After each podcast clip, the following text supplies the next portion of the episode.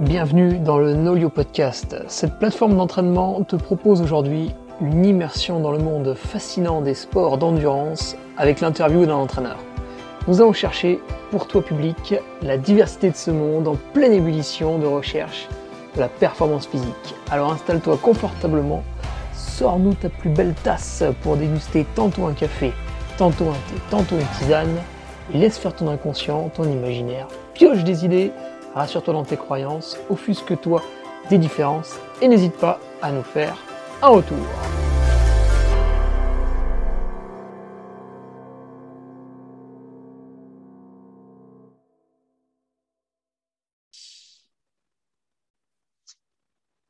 Et bonjour à tous, euh, vous êtes sur le NolioCast, épisode numéro 7, et aujourd'hui nous nous entretenons avec Eric Lacroix. Eric, bonjour. Bonjour Hugo. Alors, avec Eric, on va faire très attention puisqu'il est à La Réunion. Euh, avec le NolioCast, globalement, on reste en métropole, encore qu'on va peut-être s'exporter un petit peu. Mais La Réunion, c'est quand même 10 000 km, donc on a un petit décalage. Voilà, Eric, on va respecter bien la, parole. Mais bon, entre nous, ça, va aller. Comment ça va, Eric, euh, toi qui es au soleil? Bah, écoute, euh, ma foi, euh, très bien. Déjà, bah, je te remercie. Je remercie Nolio, puis bah, toi, Hugo, de m'avoir invité à ce podcast. Et je pense qu'on va avoir pas mal de choses intéressantes à se dire. Toujours euh, sympa de, pouvoir faire des podcasts et, de partager notre passion. Alors, pour te présenter brièvement, Eric, moi, je te connais surtout par rapport à tes entraînements en, en, trail, enfin, voire en, course sur route également, mais globalement à pied. Euh, est-ce que tu as aussi quelques triathlètes, quelques nageurs, quelques sport co? Oui, alors si, pour évoquer effectivement, euh, j'ai une longue, on va dire une longue carrière d'entraîneur, puisque j'ai commencé à courir en, 1983, donc tu vois, je ne sais pas si tu étais né. Et euh, j'ai commencé à, entraîner en 1985. Et effectivement, je suis passé par toutes les, les disciplines. À une époque, il y a effectivement le, triathlon avait le vent en poupe et j'ai même monté moi une section triathlon euh, sur Chartres à l'époque. Je crois que c'était la quatrième ou cinquième pôle, pôle euh, on va dire, c'était un pôle régional. Hein, donc j'ai eu un diplôme de triathlon, très peu de personnes le savent. Voilà, puis je le dis pas trop parce que euh, voilà, c'est quand même chronophage d'entraîner déjà. Donc, mais effectivement, j'ai entraîné ici euh, un ou deux triathlètes. Euh, mais euh, c'est vrai que c'est intéressant toujours de, sortir un peu aussi de, finalement de, ces routines. On en parlera peut-être. Il hein. faut, hacker un peu le cerveau de temps en temps. Et ça permet de, voir autre chose. Donc, en triathlon, est-ce que c'est toujours le cas aujourd'hui, maintenant que tu es à La Réunion Est-ce que tu as toujours des athlètes en triathlon? Alors, il faut savoir que j'entraîne, euh, je suis pas mal occupé sur différents projets et euh, j'entraîne, mais beaucoup moins. Et euh, on va dire sur le, versant entraîneur, en fait, j'entraîne encore, je, fais du bénévolat, j'entraîne un club ici avec des étudiants et des, jeunes. Ça, ça m'intéresse, qui font de la piste, qui font du 3000, du 5000. 10 km sur route. Et euh, après, je fais du coaching. On va peut-être, tu vas me dire, c'est quoi la différence, mais c'est très important. Ah, euh, je fais du coaching. Voilà, je, fais du coaching, euh, du coaching effectivement à distance ou, ou sur place aussi. Mais finalement, j'ai fait le choix d'avoir très, très, très peu d'athlètes. ça se compte sur les doigts d'une main, voire des fois sur une seule main. Et, euh, euh, à côté de ça, c'est pour ça que j'ai écrit des ouvrages, j'ai fait des, on va dire des, choses un peu en ligne. J'écris euh, des articles sur, voilà, pour, pour aussi, on verra, enfin, je pense qu'on verra ensemble, mais j'ai une conception de l'entraînement qui est assez particulière. Et moi, je veux me dégager du temps aussi pour faire des recherches, pour, pour explorer, voilà, le, côté aussi mental. Maintenant, je suis en plein dedans. Donc, j'ai aussi, j'interviens aussi en entreprise, hein, en, prépa mentale. Oui, alors pour finir de te présenter, bah voilà, tu as quand même écrit euh, dans, le monde du travail deux livres, là, le, tome 2 qui est, sorti dernièrement, qui sont bien illustrés, mais qui sont un peu piégeurs, hein, parce que sous le petit dessin de, la couverture derrière, il y a quand même euh, énormément de, textes relativement béton, enfin, en tout cas pour les passionnés qui veulent vraiment lire des choses assez pointilleuses, là, ils vont être servis. en tout cas, il y a, y a du contenu, ça c'est sûr. Et du coup, on va basculer un petit peu sur ta formation. Tu as commencé à en parler à demi-mot. Donc, tu commences à courir en 1983. Bon, ça va très bien. Et après, 1985, tu passes, euh, tu passes entraîneur. Alors, est-ce que tu as euh, attaqué directement avec euh, un diplôme? Tu es resté dessus? Tu en as passé d'autres? Comment tu as fait, Eric? En fait, pour moi, il y, a, la formation initiale et la formation continue. J'attache beaucoup d'importance à la formation euh, vraiment tout le temps. Donc, euh, euh, c'est vrai que sur le territoire français, on est très, très diplôme. Et, ce qui est un peu dommage, je trouve, parce qu'on met une étiquette, on est dans un jugement très rapide. Ouais, il a, il a un diplôme, etc. Mais on ne peut pas y échapper. Le diplôme permet quand même de montrer certaines compétences et de passer d'autres étapes. Donc, c'est un peu comme le permis de conduire. On peut savoir conduire, mais il faut le passer à un moment donné. Et euh, moi, j'ai passé mon brevet d'État euh, très tôt. En fait, euh, j'ai dû l'avoir en, 1986, je crois, brevet d'État d'athlétisme. Et, puis après, bah, effectivement, j'ai fait la filière, on va dire, classique en STAPS. J'étais sur Nanterre. Moi, j'étais à Nanterre entre 1984 et 1988.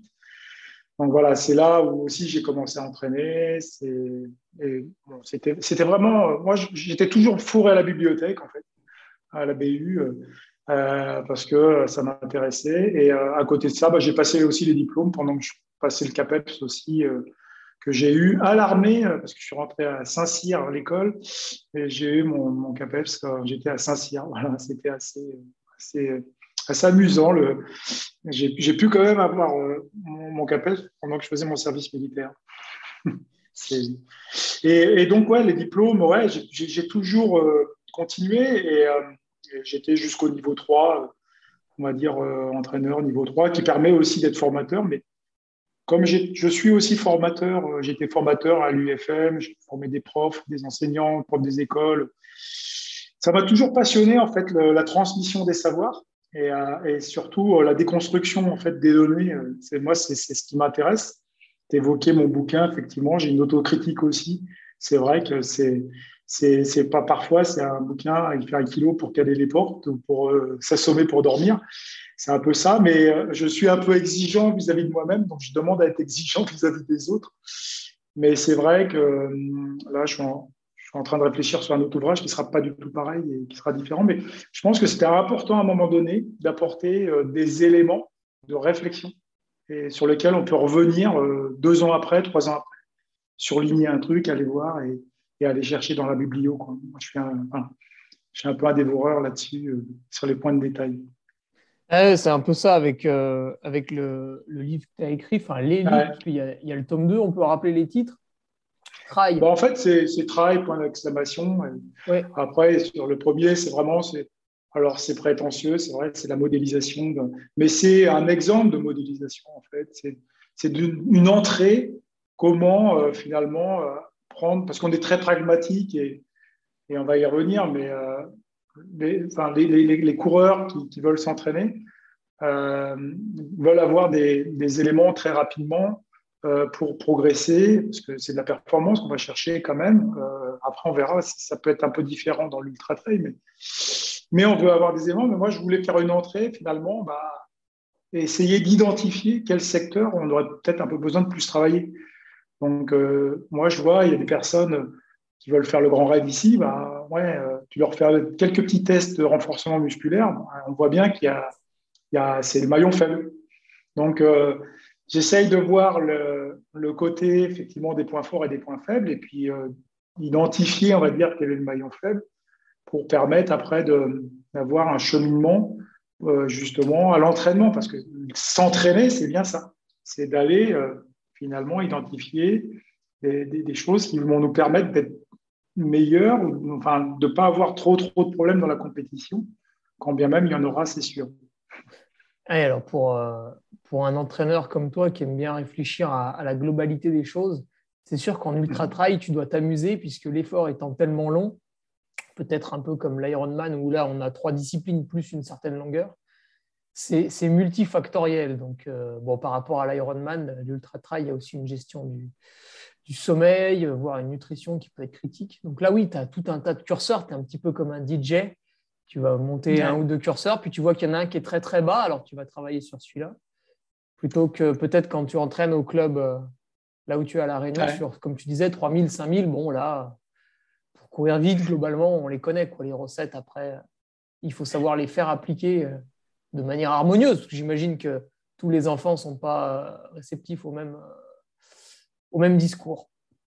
Ouais, alors juste, juste je voudrais te, intervenir là-dessus parce que j'ai aussi, euh, tu parlais du parcours, mais je suis assez, euh, comment dire, disruptif, on appelle ça, c'est-à-dire que maintenant je suis un peu anti-système, c'est-à-dire que de plus en plus euh, dans l'entraînement, je tue le père. Hein, et, même, je, peux, être assez violent avec certains entraîneurs dans la parole, mais c'est une colère qui est comprise et, et, qui, est, qui, est, consciente, hein, mais pas tant que ça la colère, mais c'est de dire à un moment donné, euh, pourquoi on, s'entraîne, pourquoi on veut faire tel, chemin, telle course? Je pense qu'il faut rendre euh, autonome et, être autonome, c'est bien accompagné. Donc, je suis juste moi un accompagnateur. Et moi, je vois de plus en plus finalement des, plannings qui, euh, qui, sont, voilà, l'athlète devient entre guillemets lobotomisé, il demande à être dépendant. Et c'est surtout pas ce qu'il faut faire. Quoi. Donc là, moi, je m'insurge un petit peu là-dessus, c'est-à-dire que ah, j'ai entendu, hein, le, je crois, ces podcasts, euh, effectivement, euh, tu, en as fait quelques-uns, et je trouvais que les, parcours étaient assez intéressants. Et, euh, bah, je remercie Patrick, parce que Patrick, ton entraîneur, hein, Ringer, qui, qui citait ça aussi, c'est-à-dire qu'à un moment donné, il faut rendre autonome, et il a tout à fait raison. et, et, et c'est un chemin qu'il faut combattre quoi, dans la, la discipline. C'est-à-dire que faut être très, très vigilant par rapport à l'entraînement en ligne où il y a une dépendance qui peut s'installer et on va mettre la, faute sur l'entraîneur. L'entraîneur, euh, non, il, doit être dans l'ombre. Il faut tuer le père, quoi. Il doit être dans l'ombre. C'est toi, par exemple, qui va, qui va aller courir et si tu fais des conneries aussi, tu dois les assumer. Donc, il euh, faut être très, très vigilant par rapport à ça, voir la, la part des choses dans un, dans un cheminement d'entraînement. Mais je voulais quand même faire cet aparté-là parce que de plus en plus, voilà, je, je travaille là-dessus et, et, même dans le côté de la prépa mentale, ça me semble fondamental et essentiel pour avancer. Et surtout avec la prépa mentale, tu, tu dois mm. voir justement des gens un peu, un, peu, un peu butés qui ont du mal à sortir du, du cadre de l'entraînement, euh, je ne sais pas si tu. Bah, maintenant, peut-être tu utilises Nolio, mais si tu envoyais avant un Word ou un Excel ou un Google Drive, voilà, tu mettais 50 euh, minutes footing euh, plus 5 lignes. Donc le mec faisait 50 minutes, 0-0, les 5 lignes, et terminé. Ça faisait 53 minutes pile. c'est parce que tu as fait, toi, à un moment, tu faisais pas ça Ici, bien sûr. Ah, bah, bien sûr, au début. Ah, mais tout à fait. Et euh, au bout d'un moment, tu changes. Mm. après, je ne sais pas, peut-être qu'il y en a qui ne changent jamais, mais au bout d'un moment, je me suis dit, oui, effectivement, c'est un peu bizarre. Non, non, maintenant, j'ai une grosse fourchette. Bah, en fait, l'entraînement, il n'est pas vraiment mathématique, si tu veux. Il est plus complexe que ça. C'est-à-dire que euh, si, euh, si il, y a, un livre qui est assez intéressant, mais dans l'entreprise, qui s'appelle Antifragile, je ne sais pas si tu connais, c'est c'est Nassim Nicolas Taleb qui, qui, travaille sur le système antifragile, c'est-à-dire que ah oui, je on est, voilà, encore. c'est un gros bouquin. Mais c'est vrai que euh, quelque part, il faut qu'on fasse des erreurs. Il faut que laisser un petit peu la présence dans le sentier pour voir comment ça se passe, parce que c'est ça en fait qu'on va chercher. Est-ce qu'à un moment donné, il faudrait qu'on soit des robots et que tout se passe bien? C'est une question que je pose moi finalement dans l'ultra. Est-ce qu'on va pas se faire chier justement quand tout se passe trop bien? Et euh, d'ailleurs, même quand on voit que ça se passe trop bien pour ceux qu'on voit euh, dans le côté spectacle, des fois on s'emmerde parce qu'on voit que le mec il domine son sujet et on attend pourvu qu'il ait une merde quoi. Mais on est comme ça. C'est en fait c'est pour ça aussi qu'on fait de la, compétition, c'est pour aller chercher justement ce système un peu antifragile pour évoluer, pour progresser. Euh, voilà, c'est peut-être voilà. Moi je suis aussi sur le côté de découvrir un sens à ce qu'on fait. Ça s'appelle la logothérapie. Enfin, il y a des ouvrages là-dessus aussi, mais mais euh, je suis pas sur le côté euh, uniquement du plaisir euh, freudien. Voilà, c'est. Tu poses la question à tout le monde, en fait. Pourquoi tu vas faire cet ultra? Je me fais plaisir. Voilà. Ok, mais ça veut dire quoi en fait? Tu vois, enfin, va plus loin, quoi. Enfin, moi, j'arrive pas. J'essaye de poser la question, c'est quoi pour toi le plaisir? Et c'est là que bah, il y a plein de définitions qui sortent et qui sont vachement sympas. Et c'est là qu'on peut, voilà, trouver le cheminement personnel de la personne. Et, et c'est là, justement, aussi, où il faut être très, très attentif à ça quand on est entraîneur, de, de faire une prescription, finalement, et pas d'avoir compris le sens, en fait, qu'il voulait donner, euh, finalement, pourquoi il fait ça pourquoi il fait de la compétition et qu'est-ce qu'il va chercher. Parce qu'il faut le laisser aller chercher aussi des fois. il faut le laisser se, planter même. Tu, euh, on y reviendra peut-être tout à l'heure, mais c'est vrai que peut-être des fois les athlètes te proposent un calendrier et disent ouais, je veux faire telle, telle et telle course. Euh, bon, souvent, ça doit être plus ou moins cohérent. Puis des fois, tu dois peut-être avoir une petite surprise. Tu te dis, mais qu'est-ce qui lui prend à lui là? Pourquoi, pourquoi d'un coup, cette année, il va tripler la distance ou des choses comme ça? Ouais, c'est intéressant, mais après, il euh, faut lui laisser le choix. Il faut surtout le, voilà, l'accompagner, l'accompagner à ça. Mais euh, hmm. la prescription, attention. Quoi. Je, suis, je, fais, je une injonction, en fait, je fais une prescription en disant ça, c'est marrant. Et, mais à un moment donné, tu es obligé. Il faut en faire, mais en gardant l'esprit ouvert. Hmm. Tout à fait. Alors Eric, euh, est-ce qu'on peut revenir un petit peu sur ton passé d'athlète aussi, puisque euh, bah, tu continues quand même pas mal à courir. Hein, pour les dernières fois où on s'était euh, vu, à chaque fois tu participais aux, courses où tu venais en spectateur, tu en profitais quand même à chaque fois pour faire une petite distance. Mais bon, ça c'est maintenant. Est-ce qu'on peut, parler d'avant? Le, grand Eric? Ah ouais, c'est vrai qu'il euh, y a eu, euh, j'ai deux, vies, on va dire, maintenant, parce que j'ai eu un, accident cardiaque il y a deux ans, hein, septembre 2019, et j'ai eu un infarctus, un infarctus donc euh, euh j'ai pas compris, et et, ça, a été pour moi une chance énorme. Pour moi, ça a été quelque chose de fondamental, mais c'est vrai que l'avant 2019, c'était une recherche de la performance. Euh, et euh, ça a toujours été. Moi, j'ai toujours eu ce. Il y a trois désirs, en fait. Il y a le désir vraiment de. Euh, qui est de, de se connecter aux autres. Donc, je l'avais, c'est-à-dire de, faire la compétition pour aller se connecter. Le désir aussi de me réaliser, de chercher quelque chose, parce que des fois, on va toujours chercher une réalisation dans, voilà, pour exister. Puis, puis le, désir de domination, on l'a plus ou moins, mais ce n'est pas la domination pour écraser l'autre, c'est la domination dans le sens de la compétition. En fait, moi, ce que j'ai compris après 2019, c'est que finalement, on a tous, tous vraiment euh, trois, trois gros besoins. C'est le besoin d'être aimé, donc on va aller le chercher dans les désirs, le besoin de reconnaissance. Et euh, que ce soit dans le boulot ou dans la, course à pied, on l'a, on ne peut pas le dire. À un moment il faut faire tomber le masque et montrer son vrai visage, mais il y a ça. Et pourquoi pas, pas le, le reconnaître? Et si on fait ce travail-là, moi, je trouve que c'est intéressant. Puis le besoin, finalement, d'aller partager ça ensemble, euh, finalement, aussi, c'est le côté le lien social. Euh, voilà.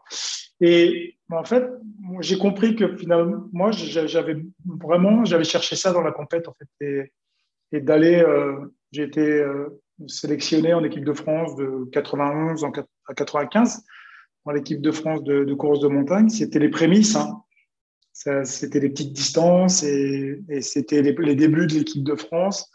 Et finalement, ce que je trouvais intéressant, c'est juste comme ça a évolué, bah, on trouvait d'autres méthodologies et d'autres façons, d'autres principes d'entraînement. Et comme moi, j'habitais à Chartres, et d'ailleurs, j'ai entendu dans un de tes podcasts le, mec qui habite, euh, euh, je crois que c'est toi qui as dit ça, faut vraiment euh, en vouloir d'habiter ah oui, oui, euh, Chartres, ouais, c'est ça. C'est ça. C'est ça. Quelle idée, quelle idée de naître là-bas. Quoi. Mais non, parce qu'en euh, plus, tu vois, par rapport à celui qui est un petit peu plus vraiment région parisienne et qui va pouvoir s'échapper via le TGV, toi, là-bas, tu es un peu coincé. C'est-à-dire qu'avant le TGV, tu fais un autre trajet. Enfin, c'est une mission hein, pour ceux qui nous qui me le disent sur les courses, tu vois. Et moi, j'habitais Chartres, donc euh, en fait, j'ai été par hasard à la montagne et je me suis découvert, euh, on pourrait dire un talent, entre guillemets, mais, et, euh, il a fallu que je trouve des, idées pour m'entraîner, pour, euh, aller à la Coupe du Monde, au Championnat du Monde pendant, pendant cinq ans. Quoi. Et c'est ça, moi, je trouve que le chemin, c'était super intéressant. C'est ça, en fait, que j'essaye de faire comprendre maintenant dans l'entraînement. Qu'est-ce qu'on va aller chercher Que la compétition, c'est un aboutissement, mais tout le chemin pour y parvenir, c'est ça qui est génial. Parce qu'on se met, en projet, on grandit euh, avec des choses, on apprend des choses, on apprend des autres, on va se connecter. Et c'est absolument ce qu'il faut essayer de garder dans, notre pratique. Quoi. Mm. Et ça, on, a la chance, nous, d'avoir une pratique où il y a tout le monde sur la ligne de départ. C'est n'est mm. pas tout le temps le cas. Les femmes, euh, les moins forts, les plus forts, les plus gros, les moins les plus maigres. Enfin, il y a tout le monde sur une ligne de départ. Euh, voilà. Bon, après, il y a des points, mais sur certaines courses, il y a vraiment tout le monde. Et euh, va trouver toi un endroit où justement on fait du sport où tout le monde peut être finalement à l'égalité des chances au départ. Mm. Pas beaucoup. Hein. Oui, puis la, la, réflexion est souvent la même pour les gens. Tu vois, ils font deux années de suite la même course la deuxième année, ils se sont mieux entraînés, puis ils font un meilleur résultat, ils sont contents. Et euh, des fois, il y en a, ils font un meilleur résultat alors qu'ils ne sont pas mieux entraînés. Et, ils me le disent aussi sur la ligne d'arrivée, vu que je suis euh, speaker. Ils me disent Oh, bah, tu vois, j'ai mis moins de temps. Euh, oh, bah, je ne sais pas pourquoi. Et tu vois que finalement, le mec n'est pas très content par rapport à celui qui passe la ligne et qui se dit j'ai vachement amélioré mon chrono par rapport à l'année passée, c'est génial, cette année j'ai fait plus de ceci ou plus de cela, donc ça peut être qualitatif, quantitatif, ce qu'il veut. Lui, tu sens qu'il y a une vraie émotion par contre. Donc mhm. si on te donne un résultat et que tu n'as rien fait pour, c'est un peu fade.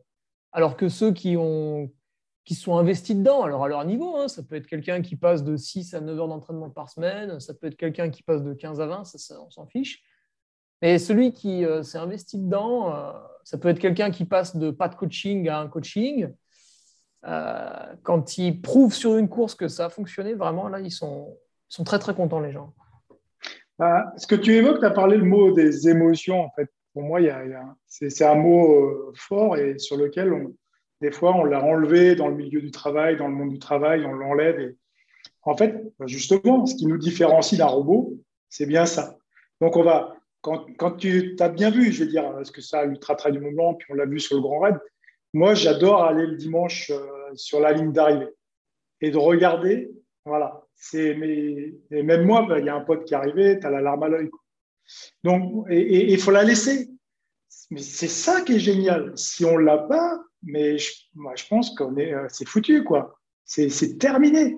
Donc, et on peut euh, effectivement avoir quelques émotions dans la course il faut les, quand même les préserver sur, sur la peur, la colère. Mais c'est ce qui nous rend justement euh, plus forts, c'est ce qui nous a guéris, c'est ce qui nous fait aimer ce sport. Si par mimétisme, si tu veux, déjà, c'est la première chose, on vit par mimétisme, on regarde comment ça se passe avec les autres et le lien qu'on peut avoir. Derrière, il y a des émotions qui se produisent et puis on a des comportements très concrets. Et j'ai l'impression qu'il faut faire très très attention à l'entraînement prescriptif qui, lui, justement, est sur la dernière lignée, c'est-à-dire le très concret. Moi, je t'amène ça, ok, mais derrière, il y a un humain qui a des émotions, qui a un certain mimétisme, qui va s'entendre avec des personnes et pas avec d'autres, tu vois. Et, c'est ça la conception plus large qu'on appelle holistique hein, de la pratique. Et euh, pour moi, le, coach de demain, sera, ça, ça sera ça, c'est-à-dire qu'il va voir l'ensemble de la personne, l'ensemble de l'humain, et pas uniquement prescriptif. Quoi. Mhm. Très, très attention. Mhm. tu vois, c'est marrant, ça, me fait penser, euh, comme tu disais tout à l'heure, mon entraîneur Patrick Bringer, c'est vrai que quand tu regardes, tu dis oui, mais il entraîne que des gens euh, qui ont le même type de personnalité un peu. Eh bien, euh, oui, puisque c'est évident, puisque lui, il n'est pas là à te donner mhm. une, une, recette de cuisine qu'il donne à tout le monde, il est là pour transmettre un peu sa philosophie de l'entraînement et il ne peut, pas, il peut pas te donner un, schéma euh,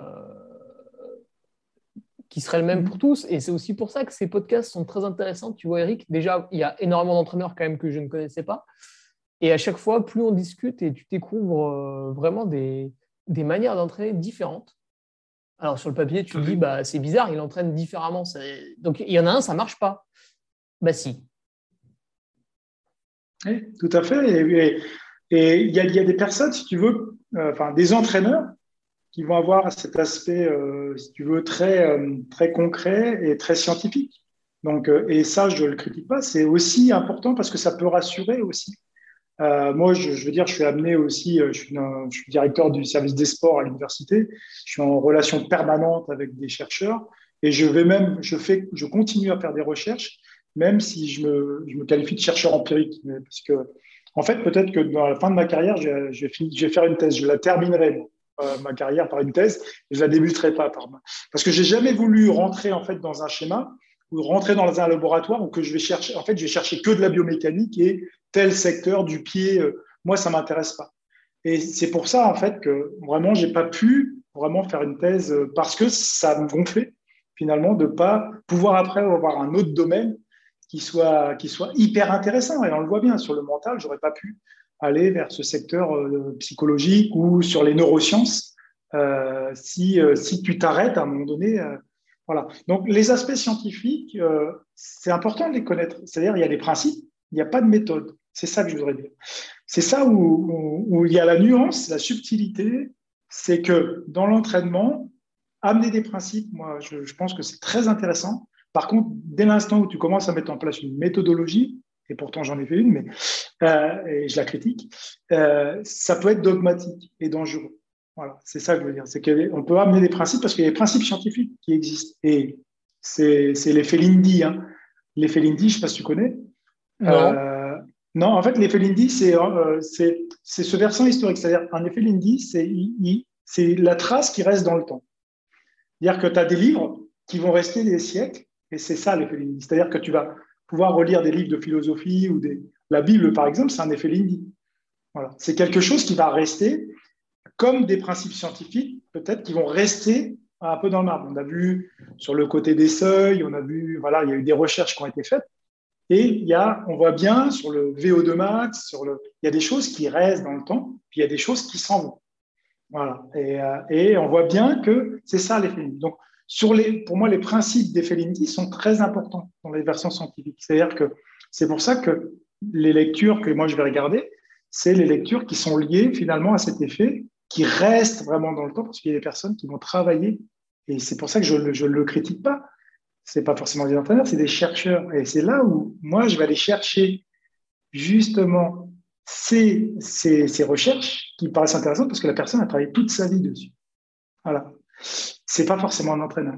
Mais comme il a, il a cherché vraiment toute sa vie là-dessus, voilà, il y a vraiment un effet fort et euh, il a la connaissance vraiment euh, du, secteur et du, domaine de recherche.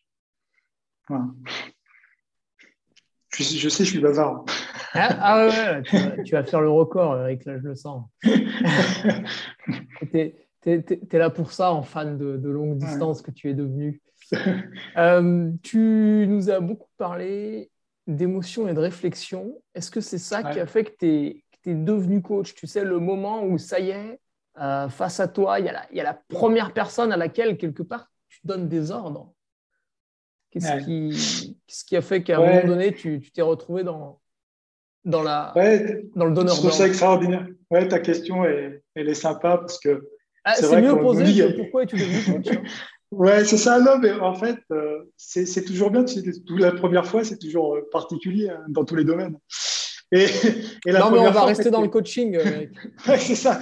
Mais c'est le versant émotionnel, en fait. On est vraiment là, tu vois. C'est le versant émotionnel, c'est-à-dire que toi, tu appréhendes, tu vois, tu as, ce côté un petit peu de l'anxiété, c'est la peur d'avoir peur, de se dire, ah, comment il va prendre les choses, comment il va s'entraîner, est-ce qu'il va avoir des résultats?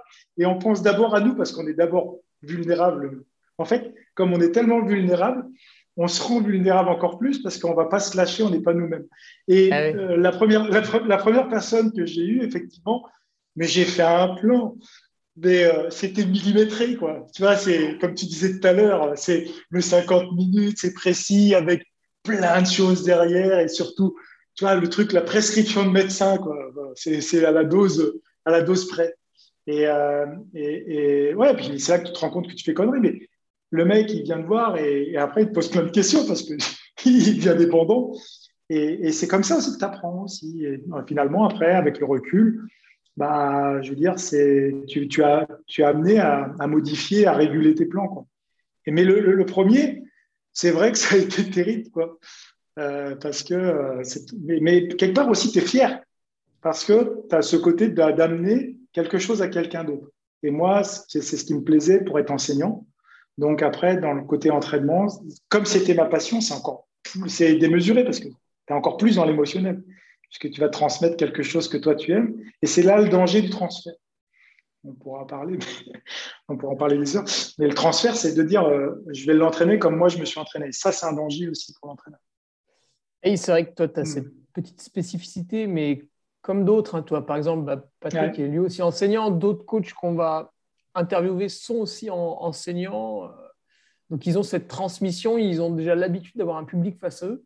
Mais c'est vrai que ce n'est pas le cas de tout le monde. Il y en a, voilà, ils étaient euh, athlètes, ils aimaient bien l'entraînement, ils passent un diplôme, ils peuvent être entraîneurs. Et du coup, c'est un peu différent, toi, la, la vision que tu avais, c'est-à-dire face à toi, tu avais les, des enfants, voilà, un peu tout ça. Et puis là, d'un mhm. coup, tu te retrouves à, coacher, on va dire, un élève euh, un peu faillot. Quoi. Ah, en fait, c'était un adulte hein, que je Oui, voilà, c'est ça. Euh, ça bah, tu vois, c'est. Et, Moi, quand je reçois mon plan, je suis un élève faillot, tu vois, je m'intéresse, je regarde. C'est ça. Tu m'aurais pris en cours de maths. Mais ce que, ce que tu évoques, c'est fondamental parce que c'est ce qui va construire ou pas la confiance. En fait, pour moi, ce que tu disais par exemple avec Patrick et avec Patrick Bringer, ce que vous mettez en place dans le relationnel, que je trouve ça extraordinaire, c'est justement pourquoi se forcer à un moment donné à vouloir créer de la confiance si on ne l'a pas Si le courant ne passe pas, en fait, je te disais tout à l'heure, je travaille beaucoup sur le mimétisme. Le mimétisme, c'est des ondes qu'on va lancer ou pas avec la personne. Et le, premier filtre qu'on a, on a un jugement souvent du regard, on a un jugement, et c'est le premier filtre. Et on sent que des fois, parfois aussi, ça ne peut ne pas passer avec une personne. Alors des fois, c'est un jugement d'une autre personne qui te dit qu'il est comme ça, mais il faut que tu vois aussi par toi-même. Mais ce qui est important, c'est la confiance que tu vas construire avec la personne. La confiance, c'est se fait des deux côtés. C'est-à-dire que d'un côté, il y a, il y a la personne qui va t'accompagner dans l'entraînement, et de l'autre côté, bah, il y a l'athlète aussi qui doit montrer, qui va construire son autonomie, qui va aussi permettre euh, de, te redonner des éléments pour que tu puisses continuer à l'accompagner. Et euh, j'ai entendu, je crois, dans les podcasts où les mecs, des fois, ils ne faisaient pas forcément ce que disait ah. l'entraîneur. C'est très intéressant ce que tu viens de dire parce que Nicolas Martin, donc on l'aura plus tard dans le, dans le Noliocast, mhm. qui, qui, qui, était athlète, justement suivi par Patrick Bringer, et lui est tellement passionné d'entraînement que voilà, il a, il a passé aussi maintenant ses diplômes et il est entraîneur, Nicolas Martin. Et c'est vrai que quelques-uns de ces, de ces coureurs, euh, enfin, où il a même aussi des triathlètes, Nico, mhm. ont, euh, ils font pas de retour, tu vois, à la fin de la semaine. Quelques-uns, il y en a trois ou quatre, il n'a aucune info. Donc, bah, il ne sait pas, il sait pas, tu vois, ça s'est bien passé, ça s'est mal passé, il faut ajuster. Bon, il sait pas. Alors, bon, bah, le mec paye, le mec paye, hein, il lui renvoie un truc, mais bon, du coup, il, y a une énorme part de déception. Euh... Ouais, je peux le comprendre. Mais ça peut être aussi une facette du métier, hein. on n'a pas toujours que des. Oui, mais en fait, euh, je pense qu'il faut combattre la, si tu veux, ce que j'appelle moi la, je veux dire l'entraînement de supermarché. Quoi. Oui, euh, oui, mais tu ne peux pas forcer la personne. Oui, oui, oui. Mais tu lui dis deux fois de faire un retour, euh, après c'est fini. On est d'accord, mais c'est là où justement c'est la confiance qui va se créer ou pas. C'est-à-dire que là, c'est la confiance de l'entraîneur qui, qui finalement s'effrite et s'érode. C'est-à-dire que là, Nico, bah, il se dit, euh, bah, putain, il ne me renvoie pas les, les trucs, c'est qu'il n'est pas motivé, il n'est pas intéressé, ou voilà. Donc, parce qu'il a besoin, en fait. C'est des éléments aussi de respect de mutuel ça passe par le respect mutuel, c'est-à-dire que si on dit à un moment il faut qu'il y ait des retours, s'il y a un process qui a été mis, il faut que les, retours soient faits aussi. Il faut mettre les règles aussi au départ. Hein. Si les règles ne sont pas dites, euh, on, se les met en place tout seul. euh, bah tiens, tant qu'on y est, euh, comment, comment toi tu, tu choisis de coacher quelqu'un, Eric? Puisque bon, aujourd'hui, on, va dire, voilà, on a parlé de tes multiples activités, euh, que ce soit les, les livres que tu as écrits, que ce soit les, les recherches que tu fais, que ce soit la prépa mentale où tu t'es lancé, que ce soit par, parfois tes, interventions micro sur les plateaux TV qui prennent aussi du temps. Euh, j'imagine que voilà, la partie coaching euh, t'intéresse toujours, mais disons que si tu en as un peu moins ou un peu plus, tu n'es pas trop regardant. Du coup, aujourd'hui, je pense mm. que tu, tu sélectionnes vraiment les gens avec qui tu travailles. Bah, en fait, euh, ouais, je pense qu'ils se sélectionnent aussi eux-mêmes, parce que des fois, il y a une petite appréhension de dire oui, justement, comme je suis occupé, ils ne viennent pas forcément. Après, j'ai pas mal de demandes, je fais des retours et je fais des questionnements. Et, euh, c'est vrai qu'il y a, un feeling que je ressens. Euh, et, euh, j'ai, un petit peu aussi rompu, alors c'est bien, pas bien, mais avec, entre guillemets, les athlètes un peu élites. C'était, euh, beaucoup de travail, beaucoup d'investissement et d'engagement. Alors, je ne vais pas dire qu'ils sont euh, les athlètes élites, qui sont égoïstes, mais il y a un petit, côté égocentrique qui est normal et c'est comme ça qu'ils réussissent aussi. mais parfois, c'est pas tout le temps facile parce que des fois, tu vis mal aussi leur échec. Et, surtout quand tu es à distance. Je pense que là, je suis honnête et sincère et je fais tomber le masque. Mais c'est vrai que quand tu as, as, des athlètes élites, tu vis vraiment avec eux euh, leur épreuve et une épreuve d'ultra. Quand tu vois que voilà, ça va mal, bah, tu as un pincement au cœur. Hein, tu c'est très, très dur. Et, l'échec, tu le vis aussi avec eux. Mais après, j'ai réussi aussi à travailler là-dessus en disant que c'était normal, notamment dans l'ultra. Et au contraire, de se casser la gueule, c'est bien aussi. Euh, et, ça a permis aussi, euh, peut-être qu'on verra plus tard, ça a permis aussi d'avoir de, des super moments, des super victoires et, des moments euh, géniaux. Et là, je suis avec, voilà, j'ai juste, on va dire, un athlète un, un peu, qu'on pourrait dire un peu élite, hein, mais euh, c'est Arthur, Arthur Joyeux-Bouillon, quoi, voilà, que, que j'entraîne depuis. Ah, je ne savais pas que tu entraînais Arthur, mm. d'accord. Ouais, Depuis deux ans, on a fait une belle saison. Ouais, voilà, une belle... Oh, oui, après, il a voulu après, être trop gourmand, donc je l'ai laissé faire. Il est gourmand. Il s'est cassé, la... il s'est cassé la gueule à la fin, mais il assume, hein, on a discuté, c'est très bien. Il voulait aller faire d'autres courses. Et bon, après, quand tu es fatigué, tu es fatigué. il a fait une très, très belle. On avait préparé la télé, surtout, mentalement. Donc, euh, il a réussi. Et, euh, mais voilà, c'est après, moi, j'ai un gars, par exemple, qui est notaire, Gérard, euh, en Belgique, que j'entraîne à distance, qui est venu faire le grand raid. Le mec, voilà, c'est les gars, ils vont terminer dans les 60 heures, mais ils s'en foutent, quoi. Et, ce qui est important, c'est le chemin pour y parvenir. Donc, moi, j'aime bien l'aventure humaine, en fait, que, que j'ai avec les athlètes. C'est ça qui me plaît. Et je te dis, je dois avoir, allez, euh, sept, athlètes en tout. C'est pas beaucoup. Ah, mais parce que Arthur, il prend trop de temps. Ouais, en fait, ouais, parce qu'il y a, y, a, y a, un vrai travail euh, de fond euh, toutes les semaines. moi, je ne fais pas tous les mois, hein, c'est toutes les semaines. Et, et puis, bah, quand il y a des moments importants, bah, c'est important aussi peut-être de, de, revenir un peu plus. Quoi. Il y a des moments où c'est plus, plus libre quand tu es en période de pause, tu vois, comme là, on va arriver sur des périodes un peu plus souples. Tiens, d'ailleurs, euh, pour rentrer un peu plus dans le vif de, de l'entraînement, où tu commences à nous dire voilà, que toi, tu, tu, vas faire un retour un peu toutes les semaines. Quelle méthode tu utilises euh, pour analyser mm-hmm. peut-être un peu la charge de l'athlète entre celle que tu lui as envoyée, celle qu'il a finalement faite, euh, pour faire un peu un bilan de tout ça, pour réorienter de semaine en semaine? Qu'est-ce que c'est un peu ton, ton approche là-dessus bah. pour déjà quantifier un peu le travail que tu vas lui donner, puis voir ce qu'il a réellement fait Alors, euh, moi, j'ai euh, enfin, vu un petit peu toutes les. Et puis, je regarde un petit peu tout ce qu'il y a sur les, plateformes, etc. Moi, j'ai Google Sheet et, et, en fait. Euh, des, Mais tu l'avais pas en 85. Non, non, non, non, non. Ça, c'est vrai que ça a évolué. Alors, ouais, on en reparlera, mais c'est assez amusant. Il y a des petites anecdotes. Ça. Ouais, ouais, ça arrive après, ça. C'est pour la fin, les anecdotes. D'accord. Ouais. Et, euh, mais ouais, ouais, en fait, j'utilise euh, effectivement Google Sheet, mais je suis très, euh, très curieux. Je suis quand même assez geek aussi. J'aime bien regarder ce qui se fait dans les applications. Justement, quand là, Nolio, je trouve qu'ils sont en train de, de, vraiment bien travailler sur, la, sur une plateforme qui est qui est bien interactif, qui est prédictif, qui, qui permet d'apporter des éléments, on va dire, pas de confort, mais effectivement d'accompagnement de l'entraîneur, qui permet d'avoir une, visualisation finalement. Et je dis pas que ça m'intéresserait pas là de, de voir cet aspect-là pour, pour, tu vois, je veux dire, euh, accompagner même le peu d'athlètes que j'ai. Euh, parce qu'il faut aussi qu'il y ait des personnes voilà, qui développent. On n'est pas capable aussi, nous, de tout faire et au lieu, on veut toujours être dans, tu vois, euh, de contrôler. En fait, moi je dis, il faut pas tout contrôler, il faut contrôler un tout. Et quand tu as compris ça, c'est-à-dire que tu vas aller, finalement, comme je disais, je vais aller suivre les recherches de quelqu'un qui va travailler vraiment sur un secteur précis. Bah, il y a des personnes qui sont habilitées à, à travailler parce que c'est des ingénieurs là-dessus, c'est des geeks, et je pense que c'est bien que de genre de plateforme viennent comme ça.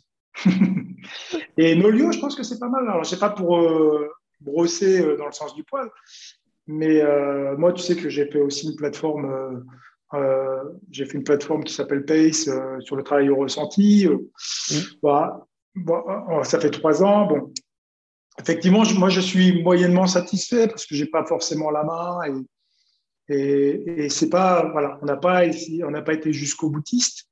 Il y a des choses sur le travail au ressenti qui, qui, manquent et il faut, il faut des financements. Et voilà. Et je pense que là, ce qui est intéressant, c'est d'avoir des éléments que tu, toi, tu peux choisir. C'est ça qui est important. C'est-à-dire que tu peux très bien prendre un filtre et l'amener et pour le donner en fait à, ton athlète qui lui en a besoin. Euh, si l'athlète, tu sens qu'il a besoin de contrôler tout ce qui est fréquence cardiaque, il a besoin de voilà d'être un peu rassuré, bah, tu vas lui donner certains indicateurs. Euh, on pourrait avoir l'indicateur de la BFC, on pourrait avoir l'indicateur de euh, plein d'indicateurs, hein, que ce soit sur le poids, le machin, même sur le ressenti de l'effort, ce que je travaille, le ressenti de la douleur, par exemple. Euh, c'est, je pense qu'il faut avoir ces outils-là à disposition pour éventuellement s'en servir. Mmh. Je n'ai pas dit qu'il faut tout contrôler. Alors mmh. justement, est-ce que tu fais du suivi HRV avec un athlète, avec tous tes athlètes? Est-ce que tu n'en fais pas?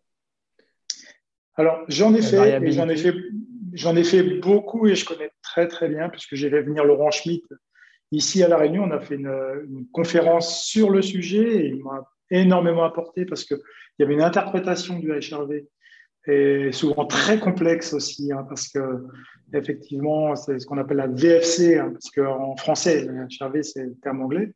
Euh, ah oui, c'est vrai. Mais en fait, ouais, c'est la variabilité de la fréquence cardiaque, c'est quelque chose d'assez complexe à comprendre, mais c'est un outil, je pense, pour le haut niveau qui me semble un indicateur très très important à un moment donné pour mesurer la fatigue parasympathique et la fatigue de la tête, et notamment sur le très long. Parce que toi, tu le sais très bien, tu fais des courses très très longues. Et, euh, et voilà, à un moment donné, ça peut donner un indicateur.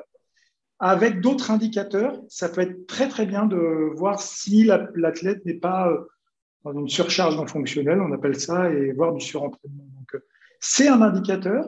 Et comme je le disais tout, tout à l'heure, c'est qu'il faut prendre en compte dès l'instant on en aura besoin dans le suivi. Je pas dit. c'est pas ton notaire, peut-être que ça l'intéresse moins. Euh. Exactement, exactement. Et là, quand on a compris ça. Avec la charge de travail qu'il a au cabinet, peut-être ça peut être intéressant. Enfin, ça dépend après. Tout à fait.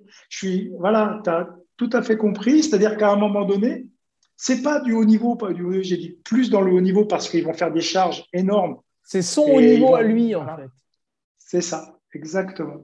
C'est ça moi qui m'intéresse, c'est-à-dire que individualiser, on dit euh, il faut individualiser, mais finalement c'est des mots, c'est comme dire on va annoncer des valeurs, je vais être comme ça, je vais être comme ça. Mais concrètement, comment tu individualises C'est ça moi qui m'intéresse, c'est comment tu le mmh. fais. Et individualiser, c'est d'aller prendre des outils qui vont être adaptés à un moment donné à l'athlète dans cette période. La période dans laquelle il est et dans laquelle période. Ça sert peut-être pratiquement à rien si le mec il est en, peut-être en coupure, etc. ou alors peut-être le quand il va reprendre, oui, on va le prendre. Mais voilà, il y a des moments où c'est peut-être pas utile et c'est peut-être pas utile non, plus de faire tous les trois jours et de le mettre cinq minutes euh, allongé, cinq minutes debout, euh, faire chier tous les jours. Euh, voilà, c'est que ça l'emmerde plus plutôt qu'autre chose à un moment donné. Hein, si tu... C'est des contraintes. Après, il y a ça, après, il y a la bouffe, après, il y a ceci. voilà. Surtout si le mec n'est pas à un niveau, on va dire, qui n'est pas à haut niveau, hein, n'est pas dans le top 10 dans une grande course. Est-ce qu'il y a besoin d'avoir des prescriptions euh, hmm. et des outils euh, à fond quoi. Oui, donc pour toi, voilà, c'est un outil. Parfois, on va s'en servir, parfois, il n'y a, pas besoin, parfois, il y a la demande, parfois non. J'ai fait un stage euh, d'altitude un mois. Je n'avais pas fait la variabilité cardiaque, mais je m'étais servi voilà, d'autres petits outils comme la saturation en oxygène, surveiller le poids, etc. Mais c'est des choses que je refais pas après forcément au cours de l'année. Donc, euh, ça me servait là, à ce moment-là, parce qu'on entrait vraiment dans la, dans la phase finale. Oui, mais en altitude, euh, en altitude, tu as tout à fait raison. Et là, c'est n'est euh, pas Laurent Schmitt, c'était un autre entraîneur qui travaillait sur la saturation d'oxygène. D'avoir le petit, le petit appareil dans la saturation, un saturateur que, que, qui ça vaut pas très cher en plus, hein, les saturateurs d'oxygène. 25 euros. Voilà, exactement. Et euh, en altitude, je pense que c'est très sensé. Et moi, je trouve que c'est voilà, ouais, vraiment, euh, il y a du sens. Parce que justement, c'est un facteur euh, limitant. Et de voir qu'à un moment donné, son taux de saturation, bah, voilà, il se stabilise, il remonte un peu. Tu vois ce que je veux dire? Mm. Et, c'est là où c'est intéressant. Et je suis entièrement d'accord là-dessus. C'est voilà, faut trouver du sens en fait que je te disais tout à l'heure. S'il n'y a pas de sens, pourquoi le faire? Alors après, tu as une petite question un peu, un peu marrante, euh, vu qu'on rentre dans l'entraînement maintenant un peu plus euh, pratico-pratique et moins, moins technique.